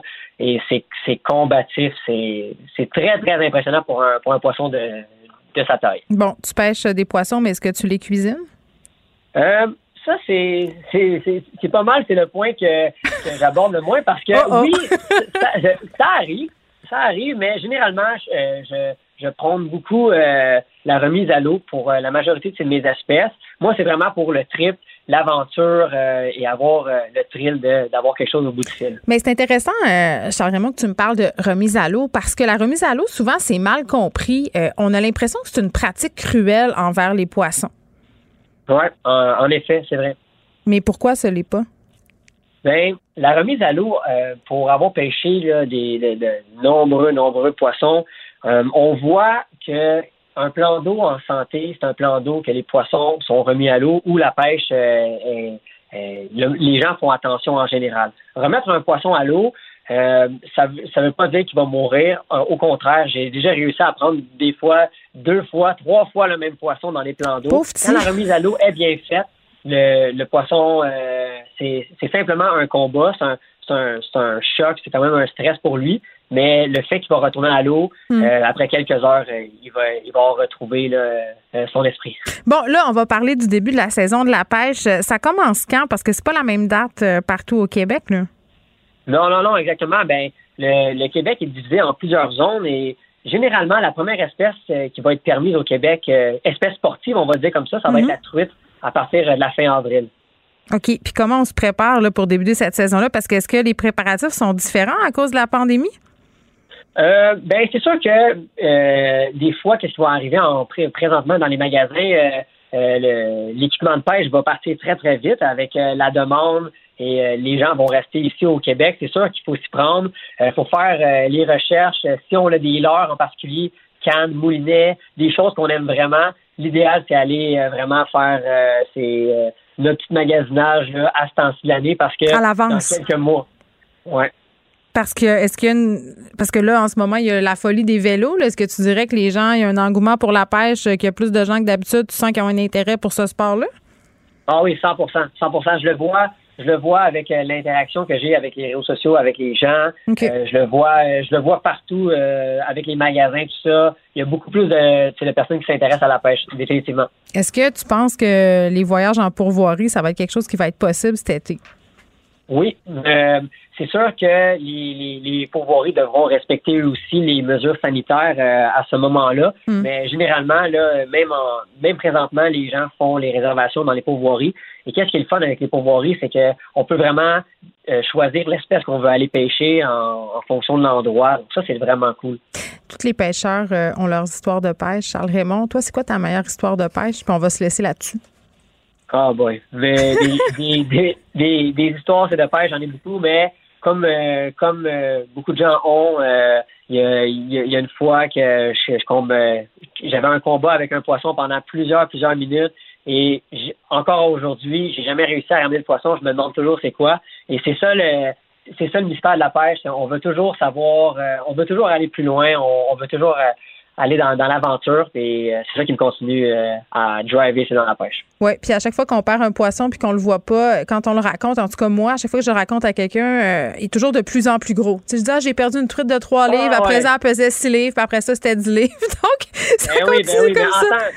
En tant, que pêcheur, il faut exagérer un peu. Ah oui, ça donne la couleur à nos histoires. Charles Raymond, merci, qui est pêcheur et youtubeur de la chaîne Raymond versus Bass. Merci beaucoup de nous avoir parlé. Le, commentaire de Danny Saint-Pierre, un chef pas comme les autres. Danny! Hello! Est-ce que tu aimes pêcher? Euh, j'ai pas vraiment pêché souvent. Pour vrai? J'aimerais ça essayer. Il me semble que tu es le genre de gars qui, serait susceptible d'aimer ça. Ben, j'ai une patience limitée, mais je suis capable de me concentrer, donc les chances sont bonnes. J'ai surtout envie de cuisiner les poissons. Ben, tu sais, euh, c'est un peu un mythe, le fait qu'il faut être patient pour pêcher. Ben, c'est parce qu'il y a tellement d'affaires à faire. Ben, en tout cas, moi, je pêche à la mouche. Fait que c'est mhm. la pêche en rivière, tu te déplaces, tu lances, tu changes de mouche. Tu sais, honnêtement, là, tu fais beaucoup de trucs, tu fais beaucoup de marches, tu fais beaucoup de repérages. Puis en plus de ça, ce qui est agréable, c'est que tu peux prendre des petites pauses contemplatives. Tu sais, quand, comme dans la, comme dans la rivière du sixième jour, tu peux penser à tes vieux péchés. Tu penses à tes. moi, j'aimais assez ça dire vieux péché, là. Comme, hey, vieux péché. Ah, comme une expression. Oui, J'adore ça. Et Vera. Tu sais qu'une de mes plus belles euh, histoires euh, de pêche, ça inclut de la cuisine. J'étais euh, à la pêche au saumon mm-hmm. avec un ami et j'avais mon permis de grill, les petits saumons qu'on peut manger parce que le saumon, majoritairement, c'est de la remise à l'eau. Puis on s'était fait un tartare de saumon sur le bord de la rivière avec un petit grill qu'on avait pêché. C'était extraordinaire. Il euh, était 100 fois plus bon parce qu'il était consommé euh, là.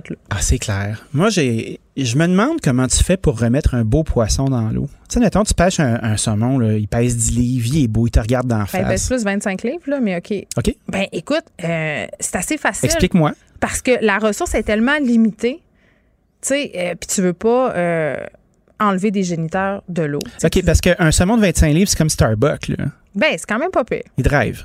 Ben, il drive, c'est un long combat, puis à la fin, t'as juste plus d'énergie pour le ramener dans, ah, le truck. Oh, c'est bien gros cette affaire-là. Qu'est-ce ah, que faire avec ça? c'est la plus belle chose. Je m'ennuie tellement de pêcher, euh, de pêcher à la mouche. Ça fait très longtemps. J'aimerais ça pouvoir le faire. Comment tu choisis tes mouches? Ben, ça dépend où t'es, ça dépend de l'heure, ça dépend de toutes sortes de facteurs. Puis il y a plein. Oui, oui, puis attends, là, ça, là. Là, J'ai d'ouvrir une porte. Écoute, le monde de la mouche, il y a des crinqués qui font leur mouche. Là. Moi, je suis vraiment pas rendue là euh, au stade de l'existence. Non, non, mais euh, il y a des secrets de rivière. OK? Puis quand tu te mets ami avec les bonhommes de la rivière. Ça prend un bonhomme. Ben, ou des madames ou des bonnes femmes. Parce qu'il y a aussi des bonnes femmes. Euh, la rivière Sainte-Marguerite, mm-hmm. il y a un monsieur puis sa madame qui pêche cette rivière-là depuis vraiment, vraiment, vraiment de nombreuses années. Les, teufs de la rivière. Ils font des mouches, ils font des affaires. Puis eux autres, ils ont des mouches à eux autres qui font. Puis là, quand tu viens les connaître assez, puis à prendre assez de bière avec eux autres, puis à partager assez d'histoires, peut-être que si t'es vraiment chanceux un soir, oui. Euh, le monsieur va dire demain, là, tu iras je dis n'importe quoi, là, dans la fosse 34 vers. Du lac à la poche. non, non, de la rivière. C'est de la pêche en rivière, le saumon. Euh, ben, parfois dans certains grands lacs, mais dans ce coin-là, c'est des rivières. tu je fais exprès. Là, il donne, il donne ta mouche. c'est supposément la mouche magique. Le plus ce qui est très frustrant, c'est que tu pognes rien avec ça parce que, bon, t'as pas, t'as parce pas que tu t'es fait framer, parce que le monsieur t'a donné la mauvaise mouche ah, juste te faire capoter. Parce que t'as pas à twist, c'est tellement dur. Euh, tu sais, euh, la personne qui m'a appris à pêcher le saumon me dit si tu veux manger du saumon, va à l'épicerie. Ah, j'aime ça. C'est un bon call. Ça, c'est sage. C'est connaître ses limites. Parce que c'est tough en maudit. Euh, c'est sûr. La première fois que j'ai pêché le saumon, moi, j'en ai pogné un petit. T'es chanceux, c'est la chance du débutant. Tout à fait. Puis après ça, je me suis plus réessayé. Fait que tu vois, là, tu viens de me décourager. Faudrait y aller. Quand on va aller au Saguenay voir nos amis de Saint-Ambroise, mm-hmm. eh, c'est pas loin la rivière Sainte-Marguerite euh, de Saint-Ambroise, peut-être à deux heures de route. Bon, en, temps Saguenay, ça, c'est pas long, deux heures c'est ça, c'est des années de chat. Voilà, mais c'est correct. Là, tu vas là. Dans le milieu euh, de la rivière, il y a une espèce de petit endroit où il n'y a pas d'électricité rien, tu peux louer des chalets. Hmm. Puis c'est extraordinaire. C'est comme si tu étais en dehors du monde. Il y, a, toi, le saumon et tes amis. C'est le plus beau périple. Est-ce que c'était des pêches gardées? Parce que, tu sais, dans le coin d'Amqui, souvent, c'était des rivières les riches, qui étaient les, riches de les anglophones, ben le monde qui vivait à Riverbend. Même encore, dans les gros pôles de la rivière Sainte-Marguerite, mm-hmm. ce sont des pôles privés, puis ne va pas pêcher là qui veut. Wow. Ah oui, c'est élitiste. Tu y vas, tu vas si tu peux. c'est très cher la pêche au saumon, by the way. Hein. en passant, là, pour ceux qui ne le savent pas, euh, une journée de pêche sur une rivière à saumon, juste le droit de pêche, c'est quelque chose comme 150 Puis là, euh, tu n'as pas, acheté une canne tu pas ta canne à pêche, t'as pas des mouches, t'as pas tes weathers, t'as rien de ouais, tout mais ça. Si t'es pas équipé, là, tu t'es un naïf, là, tu vas pas là la première fois, là, tu l'apprécieras pas. Il okay. tout ça, mais c'est une, une, fin de semaine à 2000 C'est un sport de riche. C'est clair. Fait que, euh, envoyez-nous pas des tomates virtuelles. Ah non, mais moi, je me, quand j'allais là. On a pris notre privilège. J'y allais en pauvre, là. La main tendue. Je commandais. Comme un caddie au golf. commandé des weathers de débutants euh, sur, sur le site de Sales. J'avais pas des, des grosses affaires euh, Sims super chères, là, parce qu'il y a un snobisme aussi, des vêtements de pêche au saumon. Les messieurs, ils me prenaient beaucoup en pitié. J'ai eu beaucoup de cannes à pêche, de cours, euh, de ah bottes, toutes sortes d'affaires. C'est parce que tu es une jolie rouquine qui. On, ne sait pas. On je ne sais pas, hein? Dani. C'est pas clair. Peut-être parce que j'ai l'air d'un saumon. OK. belle rousseur. Exactement. Au suivant. J'ai la bedaine bien rousse. Le taureau de saumon. Qu'est-ce qui se passe? C'est épouvantable. C'est ma faute, c'est ma faute. C'est sur moi. Tu m'as tendu le piège, je suis tombée dedans. Oui. OK. On se parle des restaurateurs. Mais là, c'est pas drôle. Restaurateur mis à l'amende pour ne pas avoir installé une affichette J'aime ça. Attends, une affichette. J'aime ça dire ça. Oui. Une affichette liée au tabagisme, plutôt chose, devant leur salle à manger, euh, fermée depuis près de six mois. Là, tu vas m'expliquer c'est quoi cette histoire-là. Est-ce que c'est un cas de zèle? Je crois que c'est un cas de zèle. On est dans l'arrondissement. Euh, ben, on est à Longueuil. Tiens, c'est sûr. C'est là. Il y a un restaurant qui s'appelle euh, la, Picoline à Saint-Hubert. il y en a un autre qui s'appelle Couteau. Plusieurs restaurateurs se sont rendus compte qu'ils se sont fait pogner avec des tickets. Des tickets qui demandent d'avoir une affichette qui dit aux gens d'être à 9 mètres de distance de la porte parce que sinon, vous êtes des contrevenants. Fait que là, évidemment, on s'entend qu'il n'y a pas un maudit restaurant d'ouvert. Des fois, il y a des mhm. petites lignes de take-out. Peut-être qu'il y a quelqu'un qui peut fumer une top en attendant son, son lunch, tu sais, on s'entend. Mais il y avait des, euh, un agent euh, de la santé publique avec euh, des agents des forces de l'ordre qui se baladaient à donner des tickets à des restaurateurs qui font pas d'argent, qui sont découragés. tu fais comme, what the fuck? Tu sais, quand tu es commerçant, là, ben, avoir des renseignements. Ça de l'acharnement. Ben, on peut appeler ça du monde déconnecté, qui ont des jobs garantis, puis qui se calissent de tout le monde. Ben, il faut qu'ils justifient leur job. C'est terrible. C'est terrible parce que. Ça, c'est chiant c'est le cynisme. Le petit zélé, Le petit, le petit caporal. oui, d'une étiquette. On parlait du caporal de la culotte en plastique, mais le caporal. C'est le même. Moi, il m'est arrivé une bonne coupe d'anecdotes avec des caporales d'étiquettes, du genre, euh, je stationne ma voiture, le caporal d'étiquette arrive. Euh, je suis sortie exactement deux minutes, rentre sort pour aller faire je ne sais quoi, qui a probablement rapport avec mes enfants, by the way. Là. Et là, je sors et je lui dis, mais là, monsieur, tu sais, je me suis mise sur les quatre flashers. Puis il me fait, c'est pas une excuse, puis l'étiquette est déjà en train d'être imprimée. Ah ouais, c'est un beau classique, ça. fait que c'est ça. ça se magazine des tapes en arrière de la tête, ce monde-là. Euh, soit pas, dis pas c'est de la violence. Ah, ben, je sais pas, moi, des fois, ça me rend violent, des, cette zèle-là. Des tapes symboliques. Ah ouais, c'est ça, comme de la tape au On sucre. On leur en donne, là. Une bonne tape au sucre. Ah oui, une bonne tape au sucre. Veux-tu une bonne tape au sucre, mon sac à papier? OK. Ça me rend terriblement mal. Donc, évidemment, là, euh, on a demandé à la, à la ville qu'est-ce qui se passe? Mais qu'est-ce qui se passe? Vous donnez des tickets? Des tickets de tabagisme à des restaurants fermés. Donc, euh, on attend une réponse. On attend à savoir euh, est-ce que les tickets vont être annulés? Est-ce qu'ils sont imprimés? Il est trop tard. C'est sûr qu'ils ne sont pas annulés. Sous quelle juridiction ça se passe? Donc, euh, c'est bien décourageant. Moi, ce que je trouve terrible, c'est que quand tu vas avoir un renseignement, quand tu vas avoir une procédure, quand tu vas avoir un permis, il faut que tu remplisses le formulaire 812, tu l'envoies dans un bureau, qui s'envoie dans un autre bureau, qui se fait annuler par un autre bureau, qui demande une photo ou un fax. Après ça, ils font le détour par le triangle des Bermudes. Tout à fait chanceux, ça revient. pourquoi on n'est pas capable d'avoir la même logique lente et de donner des avertissements, de faire un fascicule, de faire de la sensibilisation? C'est comme l'impôt, Dani. Tant qu'à tirer le temps, Calvaire. Non, non, quand tu dois de l'argent, l'impôt, ils te trouvent, mais quand eux t'en doivent, par exemple, et peut-être. Mais je trouve ça bien plate. Je trouve ça plate parce qu'on a besoin de s'accrocher puis d'y croire. On a besoin de croire à l'autorité qui est en place. En quelque chose. Ouais, mais tu sais, pour des restaurateurs là, qui sont en, train de se dire, Christy, ça va être à notre tour bientôt?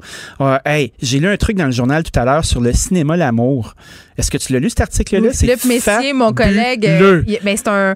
Philippe, c'est un journaliste de terrain. Visiblement. Là, il en a fait. mais je dois t'avouer que je ne l'ai pas lu, l'article. Je l'ai vu passer. Je le voulais avec moi, mais a préféré aller voir Richard Martin. OK, ben je vais te faire un résumé simple. Euh, imagine-toi donc, Louis-Philippe est entré euh, dans une salle de cinéma où il y avait une distanciation certaine au niveau du tape sur les bancs. Là où les gens se crossienquent. Oui, ben il y a des gens qui se crossienquent, puis après ça, il y a de la visite qui arrive. Il y a des, il y a des, il y a des fellationneurs de carrière qui sont là. Il y a des lits pour les couples. Ça, je le ben sais. il a des loges. J'ai capoté avec des cordons parce que des voyageurs qui s'approchent pour te, regarder. Ben oui, c'est ça. Ben, c'est une belle grande farandole de l'amour et euh, la luxure. Les gens sont là. Tout le monde a gardé son couvre-visage. Puis là, ben, ça, ça, a échangé gaiement ou pas des fluides.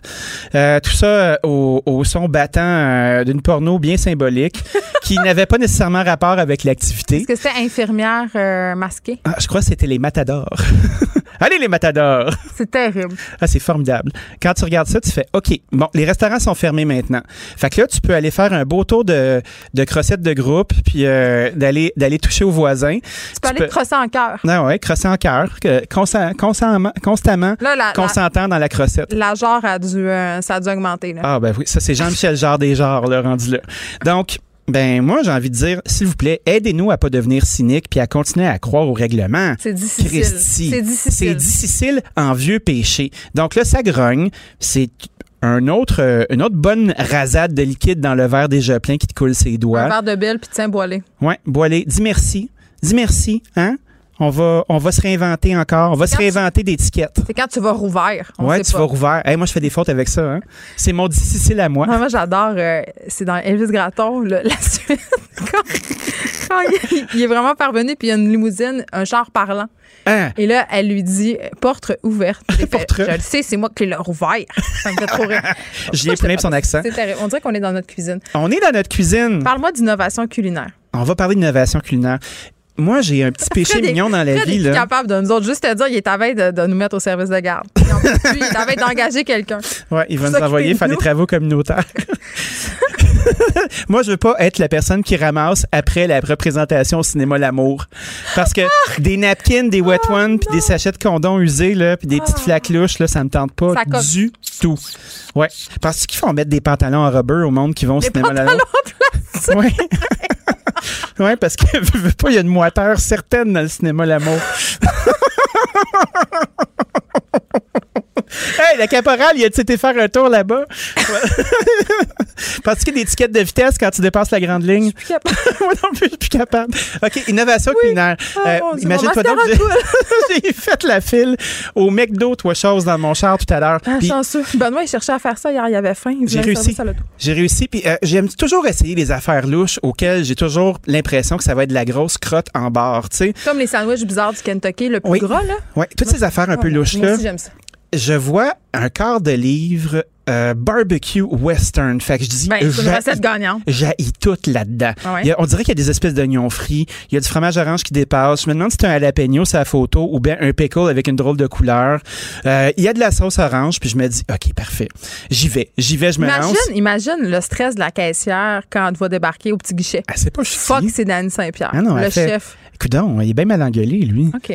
Elle fait pas ça. Je te pensais plus connu. Des fois, ah non, moi, je suis une, moi, je suis une fonction, je suis pas une célébrité. J'ai pas de lettres, moi, j'ai des missions. C'est pas pareil. D'accord. Donc, euh, je, je, prends mon, mon grabat, j'arrive, euh, je prends mes affaires, euh, je conduis. Moi, je conduis en mangeant. C'est quelque chose que j'aime beaucoup faire. Imagine-toi donc que c'est vraiment un... habitant. Ouais, c'était carré. Moi, je suis un redneck. Je l'assume. moi, je mange toujours mes frites en premier. Pour les gens là, qui aiment bien naviguer le McDo sur la route, là, mode d'emploi. Mode d'emploi. Sortez vos napkins. Étape 2, sortez toutes vos affaires, cordez-les sur le banc, prenez le sac, faites-vous comme un apron. Très important parce qu'on peut jamais truster la construction. T'es un habitué, là. Ah oui, je suis un habitant puis un habitué. Parle-moi des fighters qui viennent dans leur petit crise de contenant en carton. Qui. Qui coulent partout, là. Je fais pas ça. Non, non, non. Je fais pas ça. Moi, les fighters, je touche pas à ça. C'est pas du McDo pour moi, cette affaire-là. C'est vrai. C'est non. C'est fucking non. Fait que là, j'ai mangé mon beau burger. Imagine-toi donc, c'était absolument délicieux. C'était c'est sûr. La sauce barbecue était fumée, le bacon Oh. était croustillant, Oh. les petits oignons frits amenaient une texture, tout était bien balancé, c'était chaud. Puis, on a souvent tendance à se moquer de ces affaires-là, mais quand c'est bien conçu, c'est Non, exceptionnel. bon. Moi, j'ai pas une christitienne de McDo. Hein. Le on habanero euh, piquant, là. Ouais. Ça aussi, c'est champion, c'est un chaud temps. L'innovation qu'on voit arriver dans le mainstream chez McDo, ben c'est souvent euh, le travail de longue haleine de copains comme nos amis de chez Saint-Ambroise euh, qui font du barbecue Ouais. ou des tendances qui sont des tendances de fond, puis après ça qui émergent, puis tu dis OK, on est rendu là, ça vient de mainstreamer. Maintenant, ils faisaient de la guedille au mort puis tout le Oui, ils ont fait de la pizza pendant un bout, c'était moins ça. Euh, ils ont fait un, une espèce de mac poulet. Carl Marchand qui travaille ici, l'autre fois, je l'ai surpris. Il était en bas, OK? Là où on mange des fois, parce que. Notre Carl, là, notre Carl ici. Là. Celui-là même qu'on possède, il mangeait une poutine McDo. Ça faisait des années que j'avais pas vu ça. Mais c'est C'est quoi? extraordinaire. Étais-tu belle? Non, elle est pas belle, il est là. C'est bon. Une poutine McDo, c'est une poutine McDo. Ça n'a rien à voir qu'une poutine. Ça, ça goûte pas à poutine, Ça te fait pas d'accroire, là. mais c'est bon. Parce que les frites McDo, c'est les reines. Des frites McDo, ça tient la route. Des frites McDo, ça ramollit pas, ça sèche. Les ça, c'est une les bonne oreilles de affaire. Frédéric saignent. Il déteste McDo. Les oreilles, il me juge quand j'en mange. Mais on est deux à se faire juger, là. C'est pas grave. McDo me texte et ils font dire qu'ils ont 25$ piastres pour nous autres. Ah ouais, 25$ piastres par Uber, fait qu'on vient d'en perdre 30 Ah, mais. C'est l'histoire de la Tu sais que j'ai vie. déjà commandé du McDo plusieurs fois sur Uber puis qu'il arrivait chaud, ce qui relève du miracle. Ben, moi, je pense que le McDo, ils font, ils mettent le même stuff qu'ils mettent dans les mitaines chauffantes pour garder la nourriture chaude. Ah, Ils pour ça grainent que- ça sur leur nourriture pour avoir bizarre dans le ventre. OK, fait que je retiens que le burger, quoi, est bon? Le burger, euh, c'est le barbecue western. C'est une tuerie. Ça fait longtemps que Donc- j'ai pas vécu quelque chose comme ça. J'attends mon cachet. Les Merci. trois points forts de ta chronique étant euh, des amendes à cause d'affichettes liées au tabagisme. Les gens se crossent au cinéma L'amour, puis ça n'a pas de bon sens que les restaurants soient fermés et les burgers sont bons chez McDo. That's it. Parfait. Un grand moment de vie. Salut, à demain. Bye bye. Pour une écoute en tout temps, ce commentaire de Danny Saint-Pierre est maintenant disponible dans la section balado de l'application et du site cube.radio. Tout comme sa série balado, L'Addition, un magazine sur la consommation et l'entrepreneuriat. Cube Radio.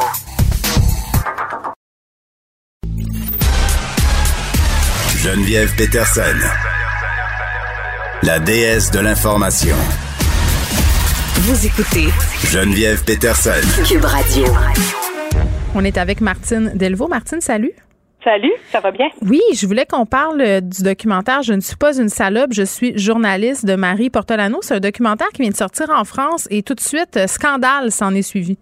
Ben oui, c'est c'est sorti, c'est pas- euh, ça a été diffusé le 21 mars dernier. Là, Ouais. On peut, on, on y a accès sur YouTube là, pour ceux et celles qui, euh, qui veulent le voir. Donc, Marie Portolano, c'est une journaliste sportive et euh, elle se- elle s'intéresse à la question du sexisme et du harcèlement, euh, etc., dans le milieu du journalisme sportif. Et donc, elle a interviewé une série de, de journalistes, une dizaine euh, d'entre elles, qui travaillent dans ce milieu-là depuis les années 70 jusqu'à aujourd'hui. Donc, certaines sont là depuis une trentaine d'années, d'autres euh, plus récemment. Et il y en a aussi qui ont abandonné, évidemment. Et ça, ça a fait scandale. Bon, ça suit une tribune, euh, une des dénonciations qui ont eu lieu il y a un an exactement euh, par euh, Clémentine Sarlat, qui elle-même à l'époque était journaliste sportive. Elle a quitté depuis. Mhm. et quand elle était pigiste, elle s'est dit, moi, j'ai la, la, possibilité de dénoncer le climat dans lequel on travaille. Donc, elle était avec France Télévisions. Oui. À la suite de sa dénonciation, il y a des d'autres journalistes sportifs qui ont été, qui ont donné leur appui, donc qui ont publié une tribune. Et celle qui était à la tête de France Télévisions a appelé Clémentine Sarlat et a dit Je vous crois. Et après, il y a eu une enquête et il y a des têtes qui sont tombées.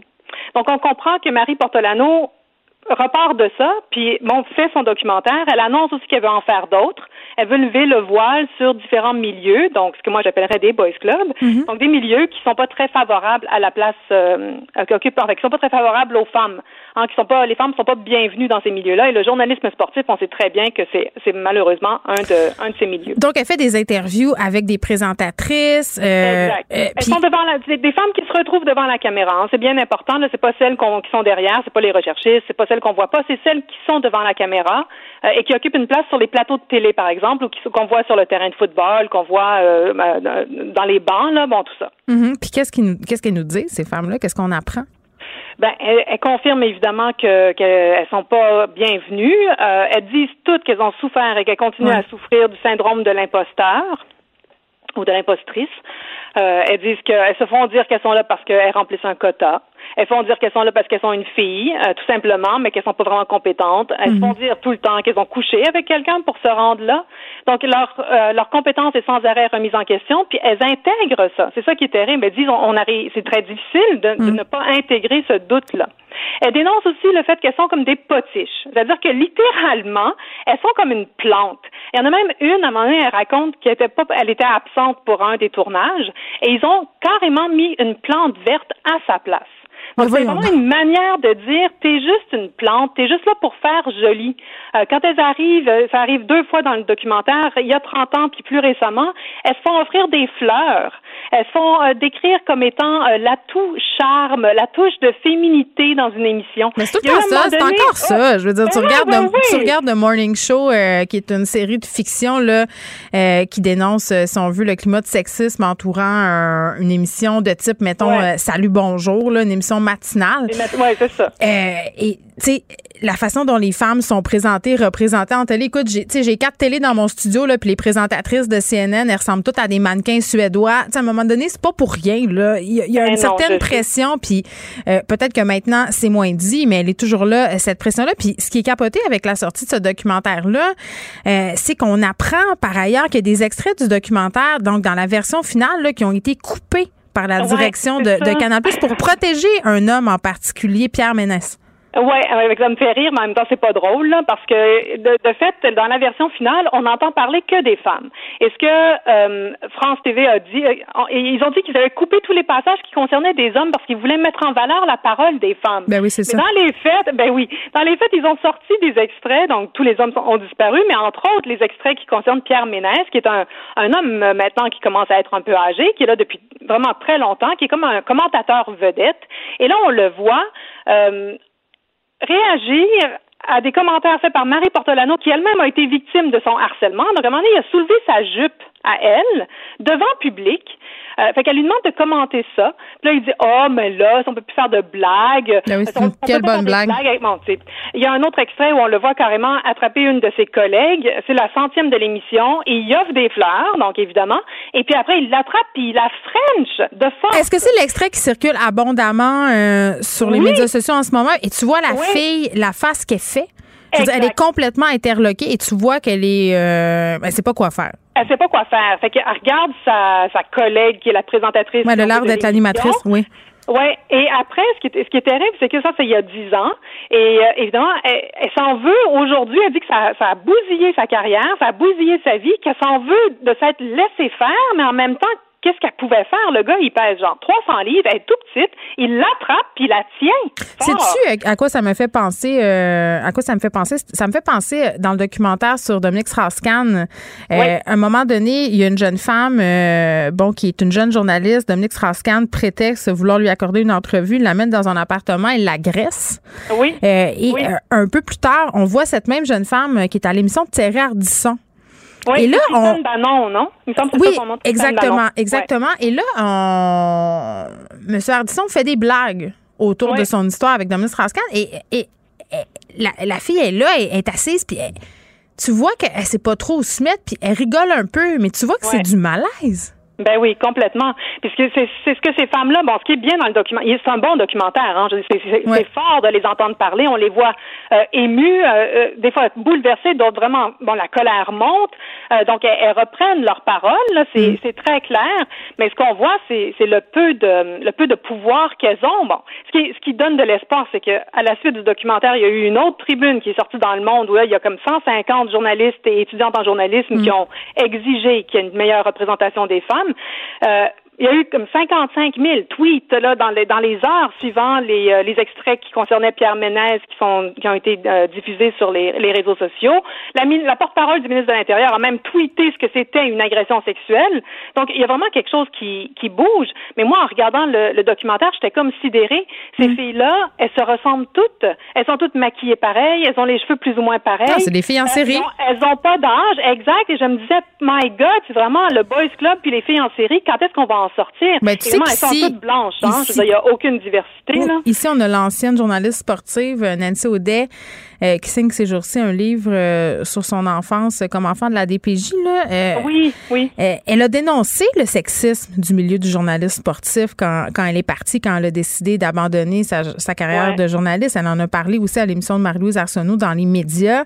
c'est une espèce de secret polichinelle. Puis j'ai envie de te dire que les méthodes ont changé, que c'est peut-être plus aussi euh, fait frontalement qu'avant, mais c'est pernicieux et ça se passe encore par en dessous, toutes ces histoires-là. Tout à fait. Puis moi, ce que j'ai trouvé important aussi, puis bon, ça aussi, on en parle de plus en plus, puis peut-être que les gens sont allés en entendre parler, mais moi, je pense qu'il faut le répéter, c'est que les filles disaient, c'est pas juste les collègues, c'est qu'on est harcelé ou on n'a pas notre place, on, on peut pas prendre la parole durant les réunions, les collègues nous harcèlent d'une manière ou d'une autre en privé, euh, mm. sur nos téléphones, il y en a, ça allait jusqu'au criminel, mais c'est aussi la violence des messages reçus sur Internet. Là, ce que les internautes leur font manger de cochonneries, c'est hallucinant. Et là, elles disent à chaque fois sortir de l'émission, rentrer chez elles avec le téléphone allumé, puis, là se terrer, carrément rester caché de peur de se faire attaquer dans la rue. Hmm. Euh, et là, on parle pas de deux, trois messages. Là. On parle de tweets. Là, c'est à l'infini des trucs qui sont relayés des, euh, des centaines, des milliers de fois. Hmm. Et ça, ça bousille complètement leur vie. Et ça fait que c'est une manière de les maintenir à l'extérieur de ce champ de ce champ professionnel là et c'est ça qui est terrible. Et là je pense qu'il y a comme toute une chaîne euh, euh, je pourrais même dire conspirationniste c'est entre les collègues puis les directeurs les dirigeants les autres journalistes et les internautes qui font tout pour empêcher les femmes de vouloir faire ce métier là en fait. Ben oui puis tu sais euh, tu parlais de cette fille du fait que ça avait gâché sa vie Là, euh, la vie de cet homme-là, là, ce sombre personnage-là, euh, Pierre Ménès, qu'est-ce qui va arriver? Parce que lui, il se dédouane un peu partout en disant, écoutez, euh, si on peut plus... comment, il, comment il a dit ça? C'était quelque chose ben, comme ça, on peut plus rembarrer. On peut plus chambrer les madames. C'est ça, on peut plus chambrer les madames. Depardieu. il me fait vraiment penser à un personnage Jean Depardieu, puis il est comme fier de lui. il dit, moi, je suis un personnage, je suis un rebelle, je suis comme ça avec tout le monde. Puis là, à un moment donné, ben, il sent qu'il est dans l'eau chaude, fait qu'il fait marche arrière.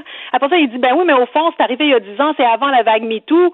Euh, MeToo, ça nous, c'est, ça qui a fait qu'elle a changé elle-même d'idée. C'est qu'au fond, ça la dérangeait pas il y a dix ans, mais maintenant, ça la dérange parce qu'il y a eu MeToo. Évidemment, on peut plus rien dire, on peut plus rien faire. Je sais pas ce qui va se passer. Je sais pas dans quelle mesure il va, il va devoir euh, quitter euh, son, son, poste, mais là, dans ce cas-là, est-ce que les fans vont se rebeller? Enfin, mais regarde ce qui s'est passé en Angleterre euh, avec cet animateur. Il a fallu que ses collègues se révoltent en direct pour que ça se passe, exactement comme dans la série euh, euh, The Morning Show, que je vous invite vraiment beaucoup à aller écouter. C'est une série. C'est ça, qui a, ça qui a influencé Clémentine Sarlat à, à dénoncer. Fait que c'est quand même pas rien. Moi, j'ai adoré cette série. Je l'ai vue au moins deux fois.